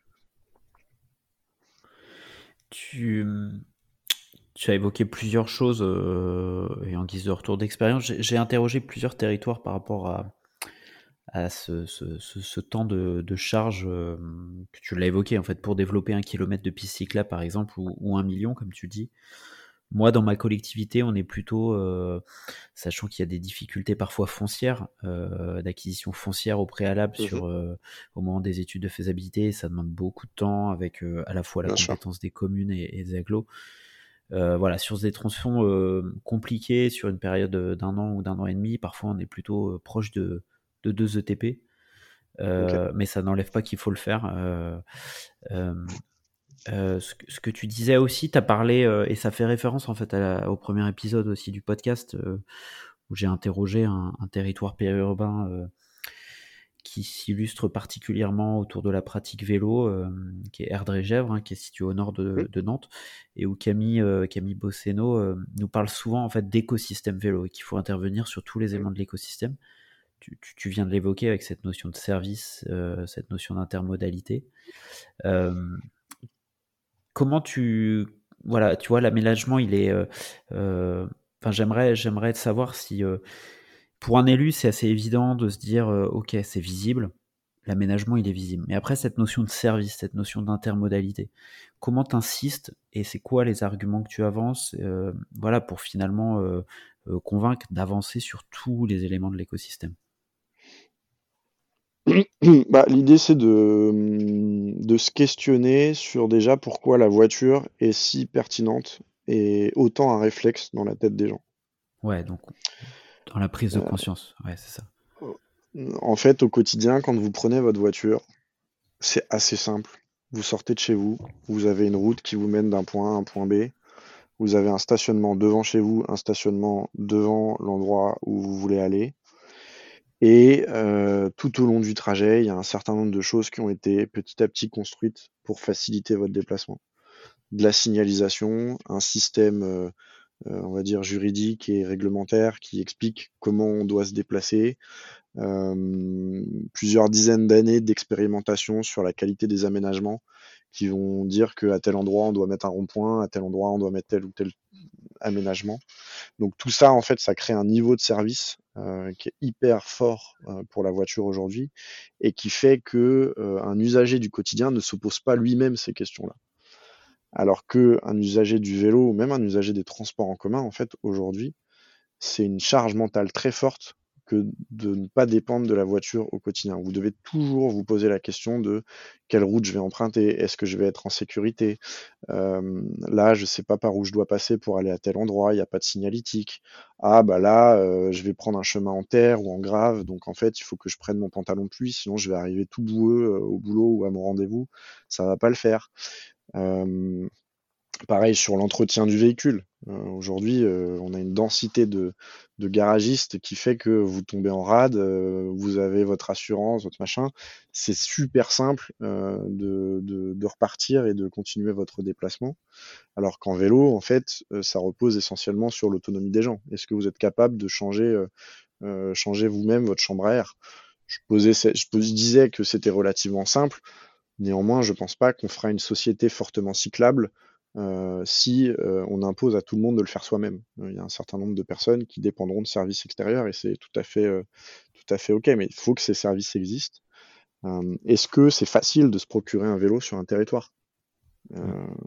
Est-ce que mettre 10 000 euros, enfin pas 10 000 euros, pardon, 1000 euros dans un vélo assistance électrique, est-ce que quelqu'un qui n'a jamais fait de vélo va le faire? Ou est-ce qu'il ne faut pas penser à un système de location de longue ou de courte durée pour que les gens découvrent ça, expérimentent ça sur quelques mois et puis se disent après, ok, bah, je vais passer à l'achat.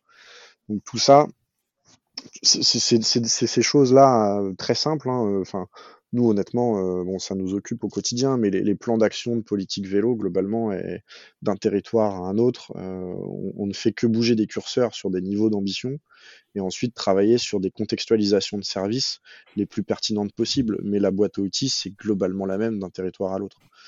Euh, les, bonnes, les bonnes solutions, on les connaît. Ce qu'on ne sait pas, c'est où est-ce qu'on va les mettre en place, quand et à quel, et, à quel niveau d'ambition. C'est ça qu'on travaille avec les territoires qu'on accompagne. Oui.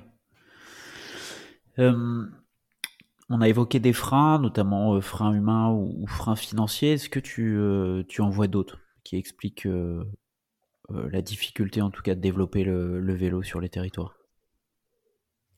Frein de prise de conscience aussi, on l'a évoqué. Oui, il y, a ces enjeux effectivement de, prise de conscience. Il y a des enjeux de formation aujourd'hui qui sont très forts.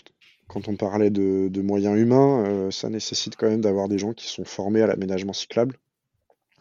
Aujourd'hui, on n'a aucune, aucune école ou aucune formation universitaire spécifique sur ce sujet-là. Euh, moi, je le vois déjà en tant que recruteur. Hein, dans mon équipe, euh, j'ai des gens qui étaient, euh, qui, viennent du milieu artistique, des juristes, des ingénieurs généralistes, mais qui n'avaient jamais entendu parler de, de VRD ou d'aménagement cyclable avant ça. Donc, en fait, aujourd'hui, la communauté des gens qui travaillent sur ces questions d'aménagement et d'animation de politique cyclable, c'est avant tout des passionnés qui se forment un peu tout seuls au fil de l'eau, ce qui n'est pas gênant. Euh, mais qui montre bien qu'on n'a pas encore euh, construit l'œuvre de formation qui va avec la transformation nécessaire euh, de, nos, mobilités. Mais, mais bon, c'est valable sur l'ensemble des, des, sujets de la transition. Hein. On voit que c'est difficile de former des artisans pour faire de la rénovation énergétique suffisamment vite. Mmh. on voit qu'on a du mal à former des, des, des, gens et à susciter des vocations pour aller faire la transformation des modèles agricoles, etc. Donc c'est le, un gros sujet euh, avec la question financière de, la transition écologique de manière générale, cette question de l'emploi et, de la formation. Donc ça, c'est un premier élément. Je pense qu'il y a aussi des éléments euh, juridiques et réglementaires qui nécessitent encore d'être euh, d'évoluer. donc, notamment dans toute la question de l'aménagement pour travailler avec sur plusieurs départements, euh, les politiques départementales aujourd'hui d'aménagement sont pour certaines, euh, à mon avis, euh, pas adaptées à l'usage du vélo. C'est-à-dire qu'il y a un vrai enjeu de déconstruire tout un tas de doctrines d'aménagement qu'on a construites pour et avec la voiture qui ne s'appliquent pas au vélo. C'est-à-dire qu'aujourd'hui, quand on voit des fois sur des aménagements des espèces de ronds-points cyclables qui sont faits entre deux, deux voies vertes, ça n'a juste aucun sens. Euh, quand on a certains, euh, départements qui disent euh, non, on va pas faire d'aménagement cyclable en bordure d'une voirie départementale, bah en fait d'accord, mais du coup on arrête tout de suite et on, et on, et on change de projet parce que c'est quand même cette voirie-là qui, nécessite, qui nécessite d'être aménagée parce qu'elle est au cœur de, des déplacements du quotidien. Donc il y a un certain nombre de choses qui nécessitent encore d'évoluer, à la fois dans les consciences euh, de, tous les techniciens et techniciennes qui travaillent sur ce sujet-là, et également dans les textes, euh, dans certaines, euh, certaines réglementations, certaines doctrines d'aménagement. par exemple, se, se, poser la question de pourquoi les cyclistes brûlent tous les feux ou tous les stops bah en fait on vient assez vite à se demander si c'était un stop ou un feu qu'il fallait mettre à cet endroit-là pour, euh, les cyclistes. Et au contraire, euh, si on a mis un stop quelque part euh, qui est grillé par l'ensemble des cyclistes, est-ce qu'on détruit pas l'idée même du stop pour les cyclistes? C'est-à-dire qu'un cycliste qui a l'habitude de griller un stop sur son trajet parce que ce stop est inutile, est-ce qu'il va respecter le stop qui lui est vraiment nécessaire à un endroit où c'est important pour sa sécurité qu'il y ait un stop?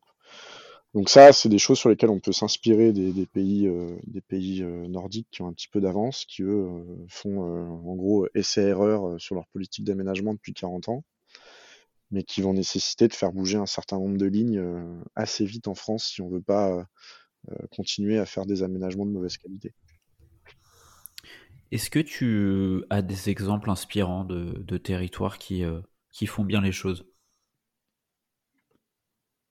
Bah, il y en a, il y en a plusieurs. Euh, on a, bah, tu as cité, euh, tu en as cité un déjà qui est assez connu effectivement pour euh, pour sa pour sa politique cyclable avec euh, Edre Gèvres.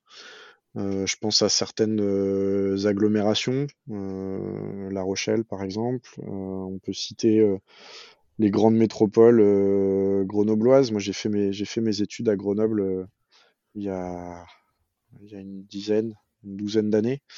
Et, euh, et, à peu près au moment où Grenoble faisait sa grande transformation euh, du vélo. Et donc maintenant, euh, quand j'y reviens avec plaisir, c'est impressionnant. Enfin, ça m'impressionne de voir le, chemin qui a été, parcouru. Ensuite, on a tout un tas d'autres territoires plus anonymes, mais qui font des, choses, assez chouettes hein, sur, le sujet, y compris en, zone rurale. En citer certains plutôt que d'autres, c'est pas simple. Qui je pourrais te, donner. Euh, les, à l'échelle départementale, euh, peut-être. On a le département de l'Ille-et-Vilaine qui a pris un, un sacré, euh, un sacré changement de direction récemment sur ces sujets-là, qui s'est mis à re-questionner un certain nombre de projets routiers pour dégager des moyens humains et des moyens financiers pour faire des aménagements cyclables. Donc, qui a fait le deuil, entre guillemets, de, certains projets euh, routiers et qui a aussi accompagné ce deuil-là auprès des élus euh, locaux qui attendaient euh, leur projet de rocade ou de contournement, etc., ou leur nouvelle voie rapide. Euh, et qui du coup aussi développe toute une, pour le coup, toute une doctrine d'aménagement qui derrière risque de faire, à mon avis, boule de neige et, et tant mieux auprès de d'autres départements qui sont un petit peu plus conservateurs, on va dire. Euh, on a pu travailler sur le plateau de Saclay, euh, qui, qui a une forte politique là-dessus et qui commence à voir le, le fruit de, ce- de tout ce travail-là. Il y a encore énormément de chemin à parcourir, euh, évidemment. Bon, voilà, il y a quelques, quelques exemples de, de territoires comme ça, mais je veux, je veux froisser personne et pas faire de jaloux. J'en oublie certainement plein. D'ailleurs, en te posant la question des territoires, je me posais la question de, des territoires montagnards. Euh, Ouais. en évoquant aussi les, les freins, est-ce que, euh, est-ce que le relief euh, est un frein à la pratique du vélo? Ça l'a été, c'est clair. Aujourd'hui, avec le vélo assistance électrique, je pense beaucoup moins. Ouais. On a tendance à dire que le VAE aplatit les distances. Il y a, le dénivelé. Il y un autre euh, phénomène euh, dont on a assez peu parlé et qui, à mon avis, est un peu un angle mort aujourd'hui de, ces politiques cyclables et les politiques mobilité euh, de manière générale. C'est ce qu'on appelle les véhicules intermédiaires. Donc, c'est l'ensemble des véhicules et des objets de mobilité qui se situent grosso modo entre le VAE, donc vélo à assistance électrique 25 km/h, et la voiture. Il y a les vélos couchés, les vélos carénés, les speed pédélec qui vont être des vélos euh, qui vont aller jusqu'à 45 km/h, etc. Et ça, en zone montagneuse, ça peut avoir un intérêt euh, parce qu'on a des, territoires qui sont plus isolés, plus morcelés qu'ailleurs, euh, qui ont des besoins aussi de, de- distance et de, dénivelé plus importants, donc des problématiques d'autonomie, de, de- de- d'efficacité énergétique de ce trajet plus important. Pour autant, nous, dans les territoires qu'on accompagne, c'est souvent des territoires qui sont très dynamiques, qui ont, entre guillemets, une, culture, comment dire ça? Une culture de l'adversité. C'est-à-dire que vi- vivre en milieu montagnard, ça a été toujours de, braver, entre guillemets, le- les, les contraintes qu'on a au quotidien pour, pour se nourrir, pour se chauffer, pour travailler, etc. Et donc pour se déplacer aussi. Et donc finalement, il y a, une perception des enjeux de mobilité comme euh, il peut y avoir euh, une perception des autres enjeux et une volonté d'y ré- d'y répondre euh, assez concrètement. Donc euh, c'est pas les territoires où on a le plus de mal à convaincre de l'intérêt du vélo. Et en plus, on a des territoires qui, d'un point de vue euh, loisir et pratique, on va dire touristique, ont déjà euh, commencé à embrasser largement le- la question du vélo aussi. Donc on a euh, déjà euh, tout un tas de gens qui sont équipés, alors souvent avec des, VTT, des choses comme ça, des, objets qui sont forcément utiles ou appropriés pour un, un usage quotidien, mais on a déjà une petite pratique cyclable sur lequel on peut, on peut s'appuyer. L'enjeu pour nous, c'est de ne pas se retrouver en réunion avec uniquement les cyclosportifs et les VTTistes, euh, et de vraiment construire une politique du vélo du quotidien. Mais, euh, mais c'est tout à fait faisable si on met un petit peu de moyens et, d'animation là-dedans.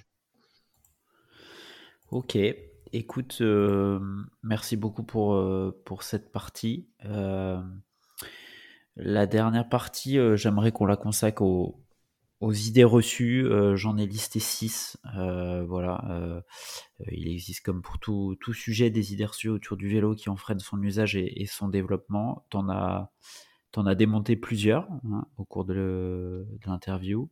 Euh, j'aimerais que tu puisses peut-être nous présenter, bah, tu l'évoquais, euh, une des idées reçues, c'est que le vélo est réservé uniquement aux sportifs et aux sportives, euh, et comme tu le mentionnes, en lycra. ouais, bah ça, c'est c'est parce qu'aujourd'hui on a une perception du vélo qui est liée à la pratique existante, qui est majoritairement une pratique sportive. Euh, pour caricaturer euh, les retraités euh, qui font leur balade du dimanche ou du, jeudi après-midi.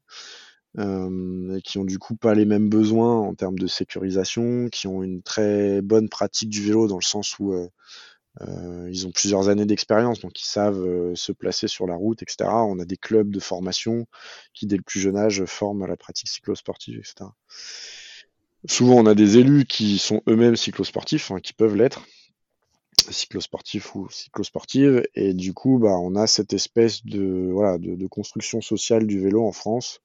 Alors, je ne sais pas si le Tour de France, par exemple, aussi a un, pouvoir, euh, pouvoir sur la culture et sur nos imaginaires euh, suffisants pour, euh, pour générer ça, mais, mais c'est clair que, en tout cas, pendant de nombreuses années, ça l'a été.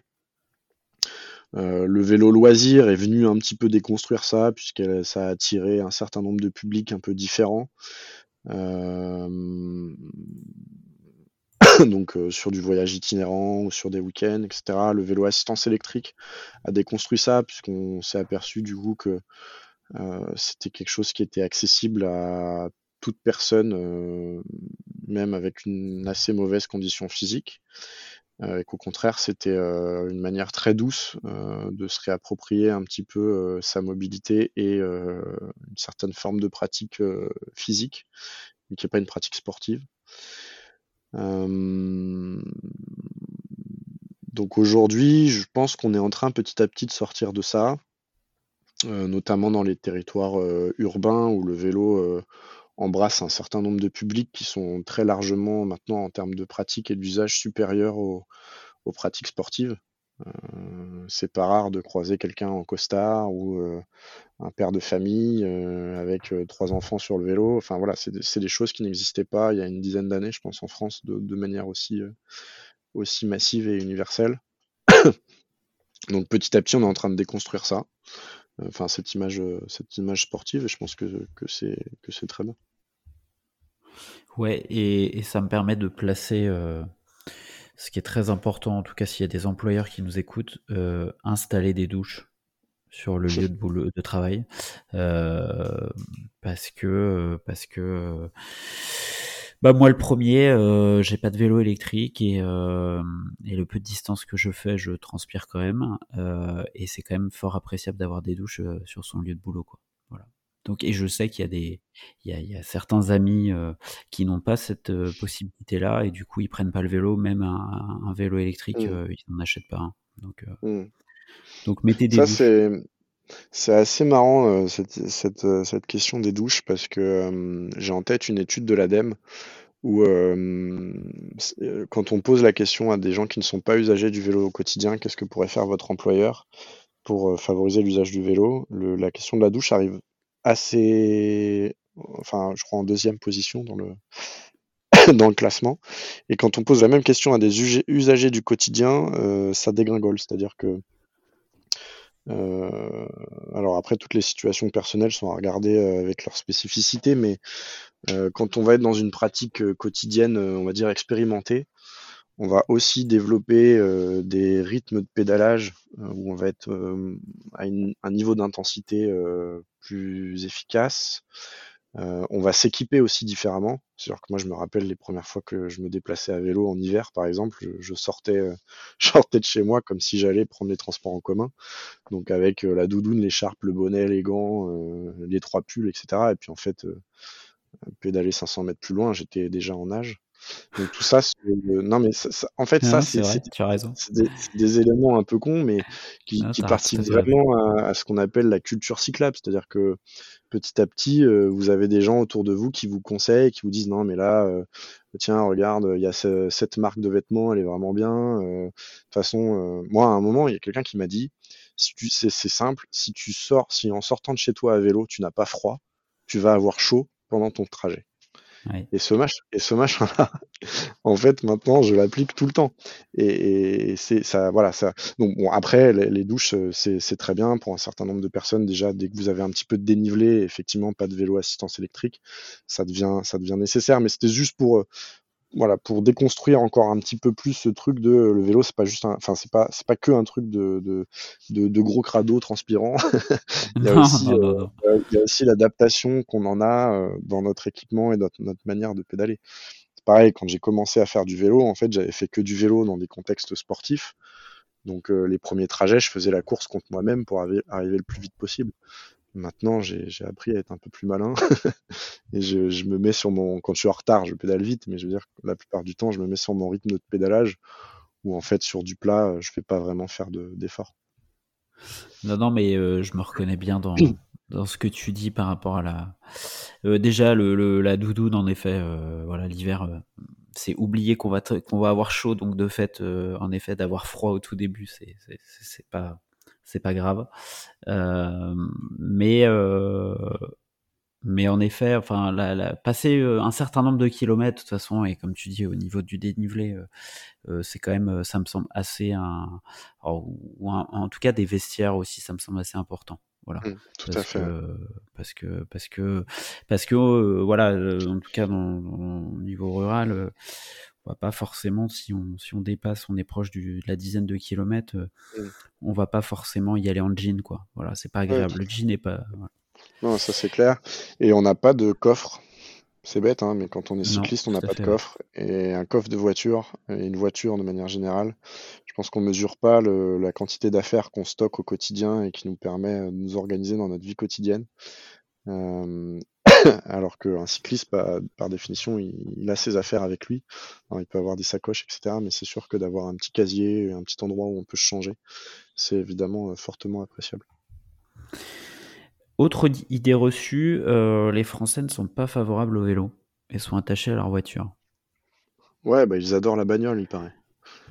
Euh, non, bah ça, à part dire que toutes les études d'opinion qui sont faites montrent que le vélo est fortement attendu euh, à chaque fois. C'est entre euh, les trois quarts et 90% de la population qui est favorable.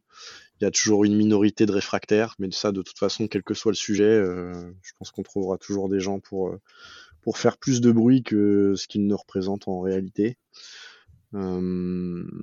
souvent, il y a vraiment ce malentendu de dire faire une politique cyclable, c'est faire un discours moralisateur et dire à tout le monde de prendre son vélo au quotidien. C'est pas ça en fait. C'est vraiment euh, je suis pas en train de dire que ma grand-mère doit faire du vélo pour se déplacer au quotidien. Je suis en train de dire laissons la possibilité à tous les gens qui le peuvent, y compris pour certains déplacements ma grand-mère, euh, de se déplacer au vélo, en vélo euh, dans de bonnes conditions. Et ça, c'est voilà, c'est quelque chose qui est, quand on pose la question correctement, est, partagé par une majorité de Français et de Françaises. Tu sens que derrière cette idée reçue, il y a un travail des lobbyistes pro voiture, pro bagnole c'est possible, c'est possible. Euh, après, sans rentrer dans la, théorie du complot, c'est aussi quelque chose euh, qu'on a construit collectivement euh, parce que à un certain moment, dans un contexte donné, enfin, quand la voiture s'est développée, ça a quand même été un symbole de liberté incroyable.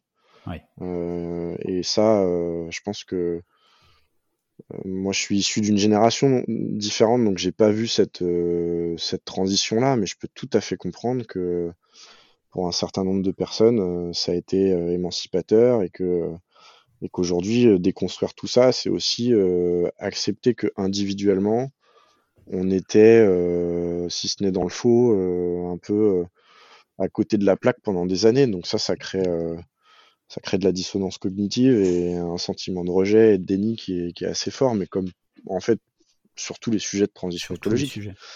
Ouais. C'est constant. Euh, alors après que les que l'industrie euh, automobile et tous les acteurs qui en dépendent se, se soient servis de ces sentiments-là pour euh, faire du marketing et aujourd'hui pour défendre euh, euh, un système de valeurs, euh, oui, très certainement. Enfin, aujourd'hui, je pense qu'ils savent qu'ils sont plutôt menacés. Euh, historiquement, ils- donc ça, c'est des, des choses qui sont appuyées par certains, un certain nombre d'historiens, mais historiquement, ils ont assez facilement démonté euh, le, le- le transport en commun, le tram dans certaines villes, etc., pour pousser à l'usage de la voiture. Le vélo n'a jamais été euh, important dans la société au point que, enfin avant aujourd'hui, au point qu'il ait été, à ma connaissance, euh, ciblé. Euh, Vraiment. Aujourd'hui, on a des tentatives, c'est-à-dire que tous les ans, on a l'amendement, le projet de loi pour l'obligation du port du casque, du casque, pardon. Et oui, derrière ça, on a des phénomènes de lobby plutôt pro-voiture qui s'installent. La France est par exemple le, seul pays européen à interdire euh, les écouteurs à vélo, ce qui, quand vous interrogez un Hollandais, c'est une aberration complète. Euh, c'est comme si on disait dans votre voiture, vous n'avez pas le droit d'avoir un autoradio, quoi. Ça n'a pas de sens.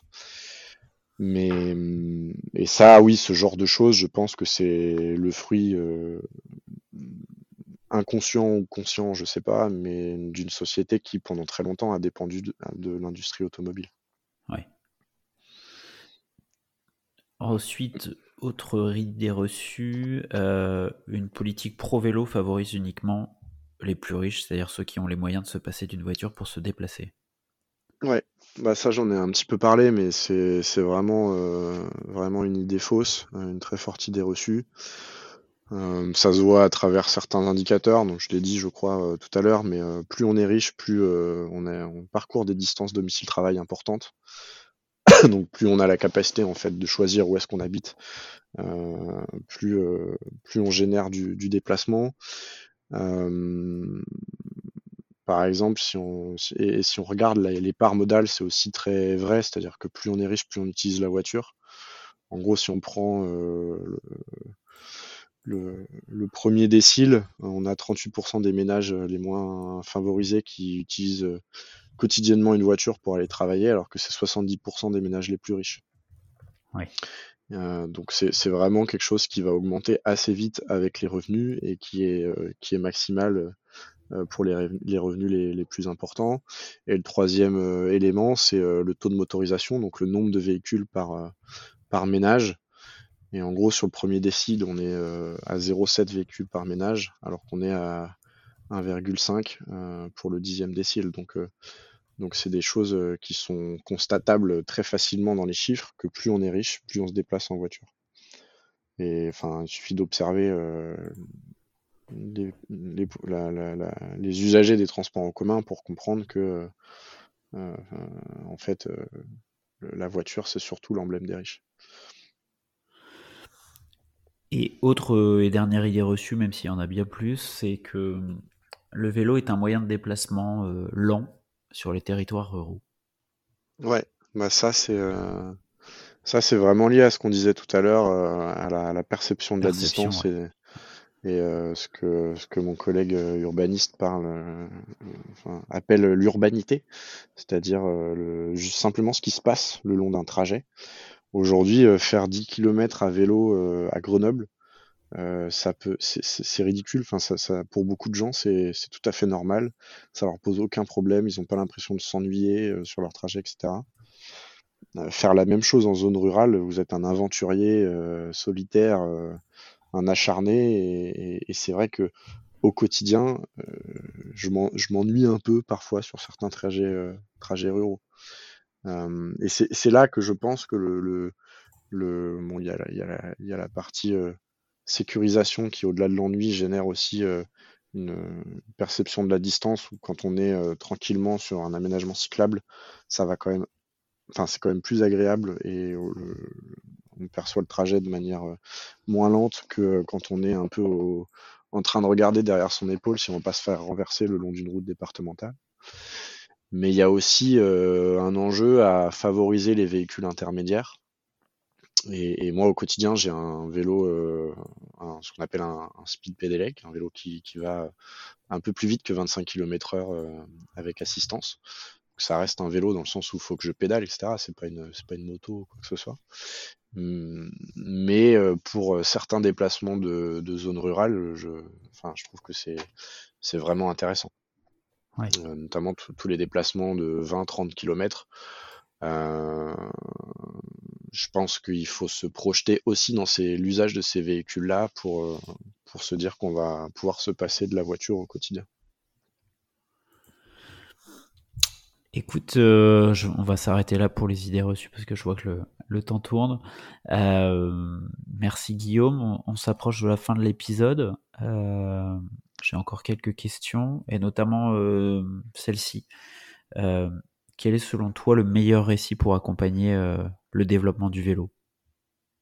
Le, meilleur quoi, pardon? Le meilleur récit pour accompagner ah, le, le, meilleur récit.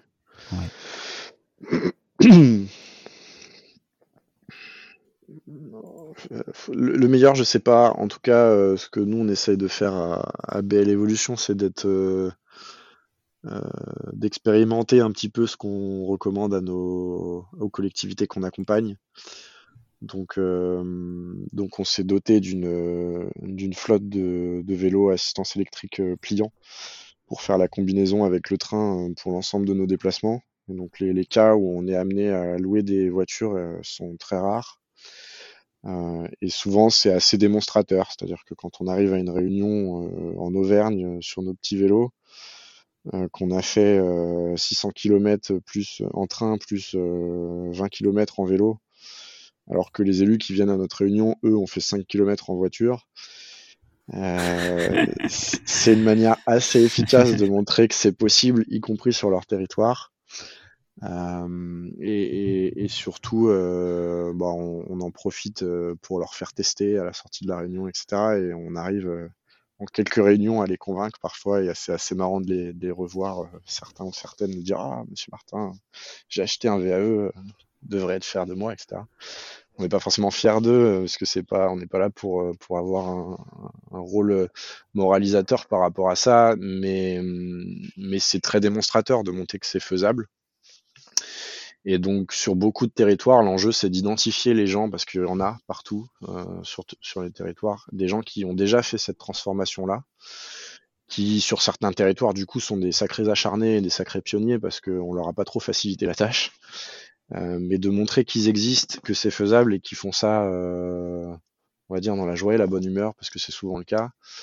Euh, à mon avis, c'est assez, assez pertinent. Et donc, quand on est une collectivité, travailler aussi sur son propre périmètre, sur le déplacement de ses agents, sur le déplacement de ses élus, etc. Euh, ça peut paraître tout bête euh, et un peu anecdotique au regard de l'ensemble des flux de déplacement sur un territoire donné, mais en fait c'est assez transformateur parce que derrière, bah, c'est l'élu qui prend son vélo au quotidien, il devient beaucoup plus conscient des problématiques de, déplacement à vélo sur son territoire et beaucoup plus pertinent dans les décisions qu'il va essayer de prendre euh, sur, euh, sur sa politique cyclable. Donc euh, souvent on dit le vélo, l'essayer c'est l'adopter, je pense que c'est le meilleur récit qu'on peut, qu'on peut donner.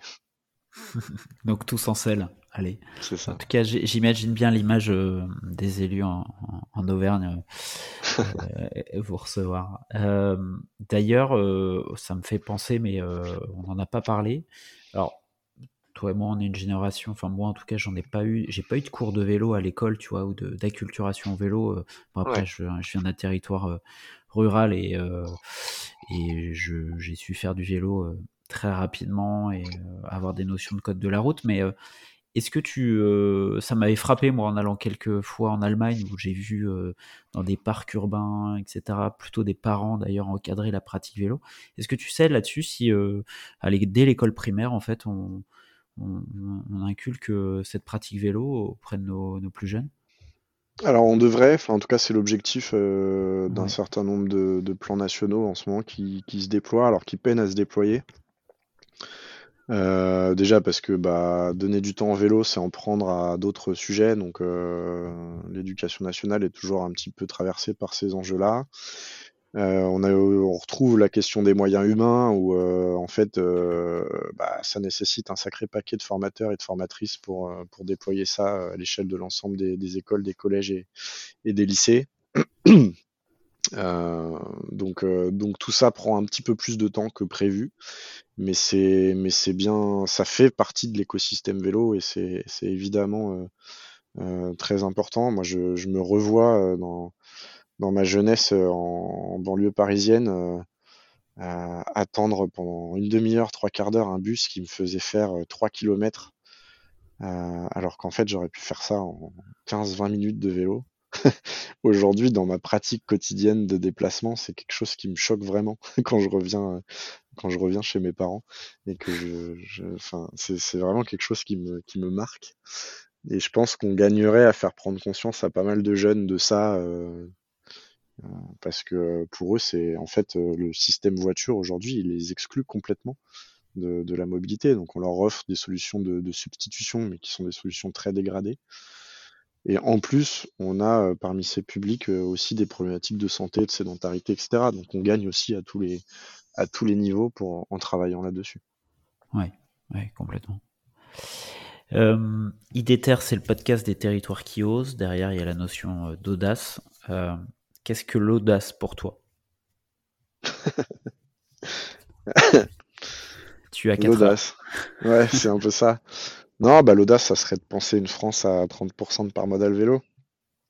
Hmm. Euh, l'audace, c'est euh, pendant un mois de participer au challenge mobilité et de se dire pendant un mois, j'utilise pas ma voiture. Euh, c'est de faire ses courses en vélo une fois de temps en temps avec le en, empruntant le vélo cargo du voisin ou, ou je ne sais quoi. être enfin, utiliser le vélo au quotidien, je vais plutôt faire ça comme conclusion. Utiliser le vélo au quotidien sur un certain nombre de territoires pas adaptés, ça c'est audacieux. Bien joué. Euh, as-tu un conseil euh, de lecture? Ou plusieurs d'ailleurs, mais. Euh, oui, bah sur ces sujets-là, le travail d'Olivier Rasmont est super intéressant. Euh, sur les sujets des mobilités au sens large, mais euh, avec au cœur euh, le vélo. Ensuite, il y a les travaux de Frédéric, Frédéric Errand aussi sur l'histoire de la bicyclette, mm. qui, sont, qui sont pas mal du tout.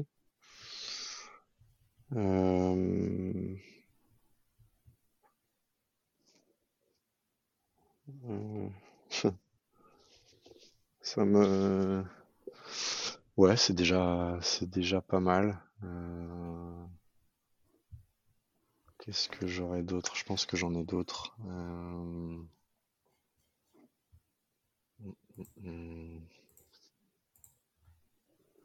J'aime aussi beaucoup les travaux de Philippe Biwix euh, sur la notion de low-tech, donc sur une approche plus transversale de la transition écologique, mais qui finalement est un bon plaidoyer aussi pour, pour le vélo, euh, pour tous les aspects de sobriété dont on a, dont on a parlé. Euh, voilà, c'est déjà, c'est déjà pas mal. ok, je mettrai, euh, je mettrai ces, ces, conseils de, de lecture dans la description de l'épisode. où est-ce que les gens qui nous écoutent peuvent te contacter si elles le souhaitent? Euh, sur Twitter et LinkedIn. Ouais, bah, bah, je mettrai aussi les tes, comptes euh, sur la description. Par, euh, par les, adresses de contact de BL Evolution. Ok. Bon bah top. bah écoute, un grand merci en tout cas, Guillaume. Bah non, merci à toi. Pour ton retour. moi, ce que je retiens de, de l'épisode, bon, il y a plein de choses, mais en résumé, c'est que comme tu l'as dit, euh, j'avais pas forcément cette notion-là, mais la mobilité peut, ouais, est vue comme une contrainte, est une contrainte. Euh, euh, on l'aperçoit comme une contrainte, en effet, hormis celle qu'on utilise pour aller en vacances ou faire du tourisme. Mmh. que le vélo constitue, et j'espère qu'on en a, qu'on l'a prouvé, constitue quand même le futur de nos mobilités et donc un, un sérieux levier de décarbonation par rapport à l'enjeu de transition écologique, que le potentiel de déplacement du vélo est immense aussi, et que je pense que avec ton retour, les, territoires qui vont nous écouter, alors je pense que c'est pas évident de se projeter par rapport à, en effet ce travail sur ces polarités, les polarités urbaines, notamment qu'on est un territoire rural, mais en fait ça ouvre tellement le spectre du possible euh, plutôt que de se dire euh, voilà je, j'aménage autour de ma gare euh, sur 500 mètres autour de cette gare là des aménagements cyclables. En fait il faut qu'on aille encore chercher encore plus loin. Ça demande de l'audace ça demande bien sûr des financements et, et un, un, vrai beau positionnement politique. Mais en tout cas le vélo est une alternative crédible à la voiture et ce sur tous les territoires. Donc merci encore Guillaume pour pour ce travail de qualité que que tu fournis et j'invite vraiment tous les, toutes les auditrices et les auditeurs à, suivre euh, ton actualité sur les réseaux sociaux, à, ce que tu publies. Euh, voilà, tu publies régulièrement sur le sujet et notamment j'ai vu une conférence ZAN prochainement passer que tu animes euh, le 14 novembre, il me semble. Si je ne fais pas de bêtises. Ben, un grand merci à toi et puis à très bientôt alors. Merci à toi, à bientôt. Super. Vous voilà arrivé à la fin de l'épisode, j'espère que celui-ci vous a plu. Si c'est le cas, je vous encourage à le partager sur vos réseaux sociaux et à mettre 5 étoiles au podcast sur Spotify ou Apple Podcast. N'hésitez pas non plus à m'écrire ou à me proposer des sujets en m'interpellant directement sur les réseaux LinkedIn, Twitter ou Instagram. À bientôt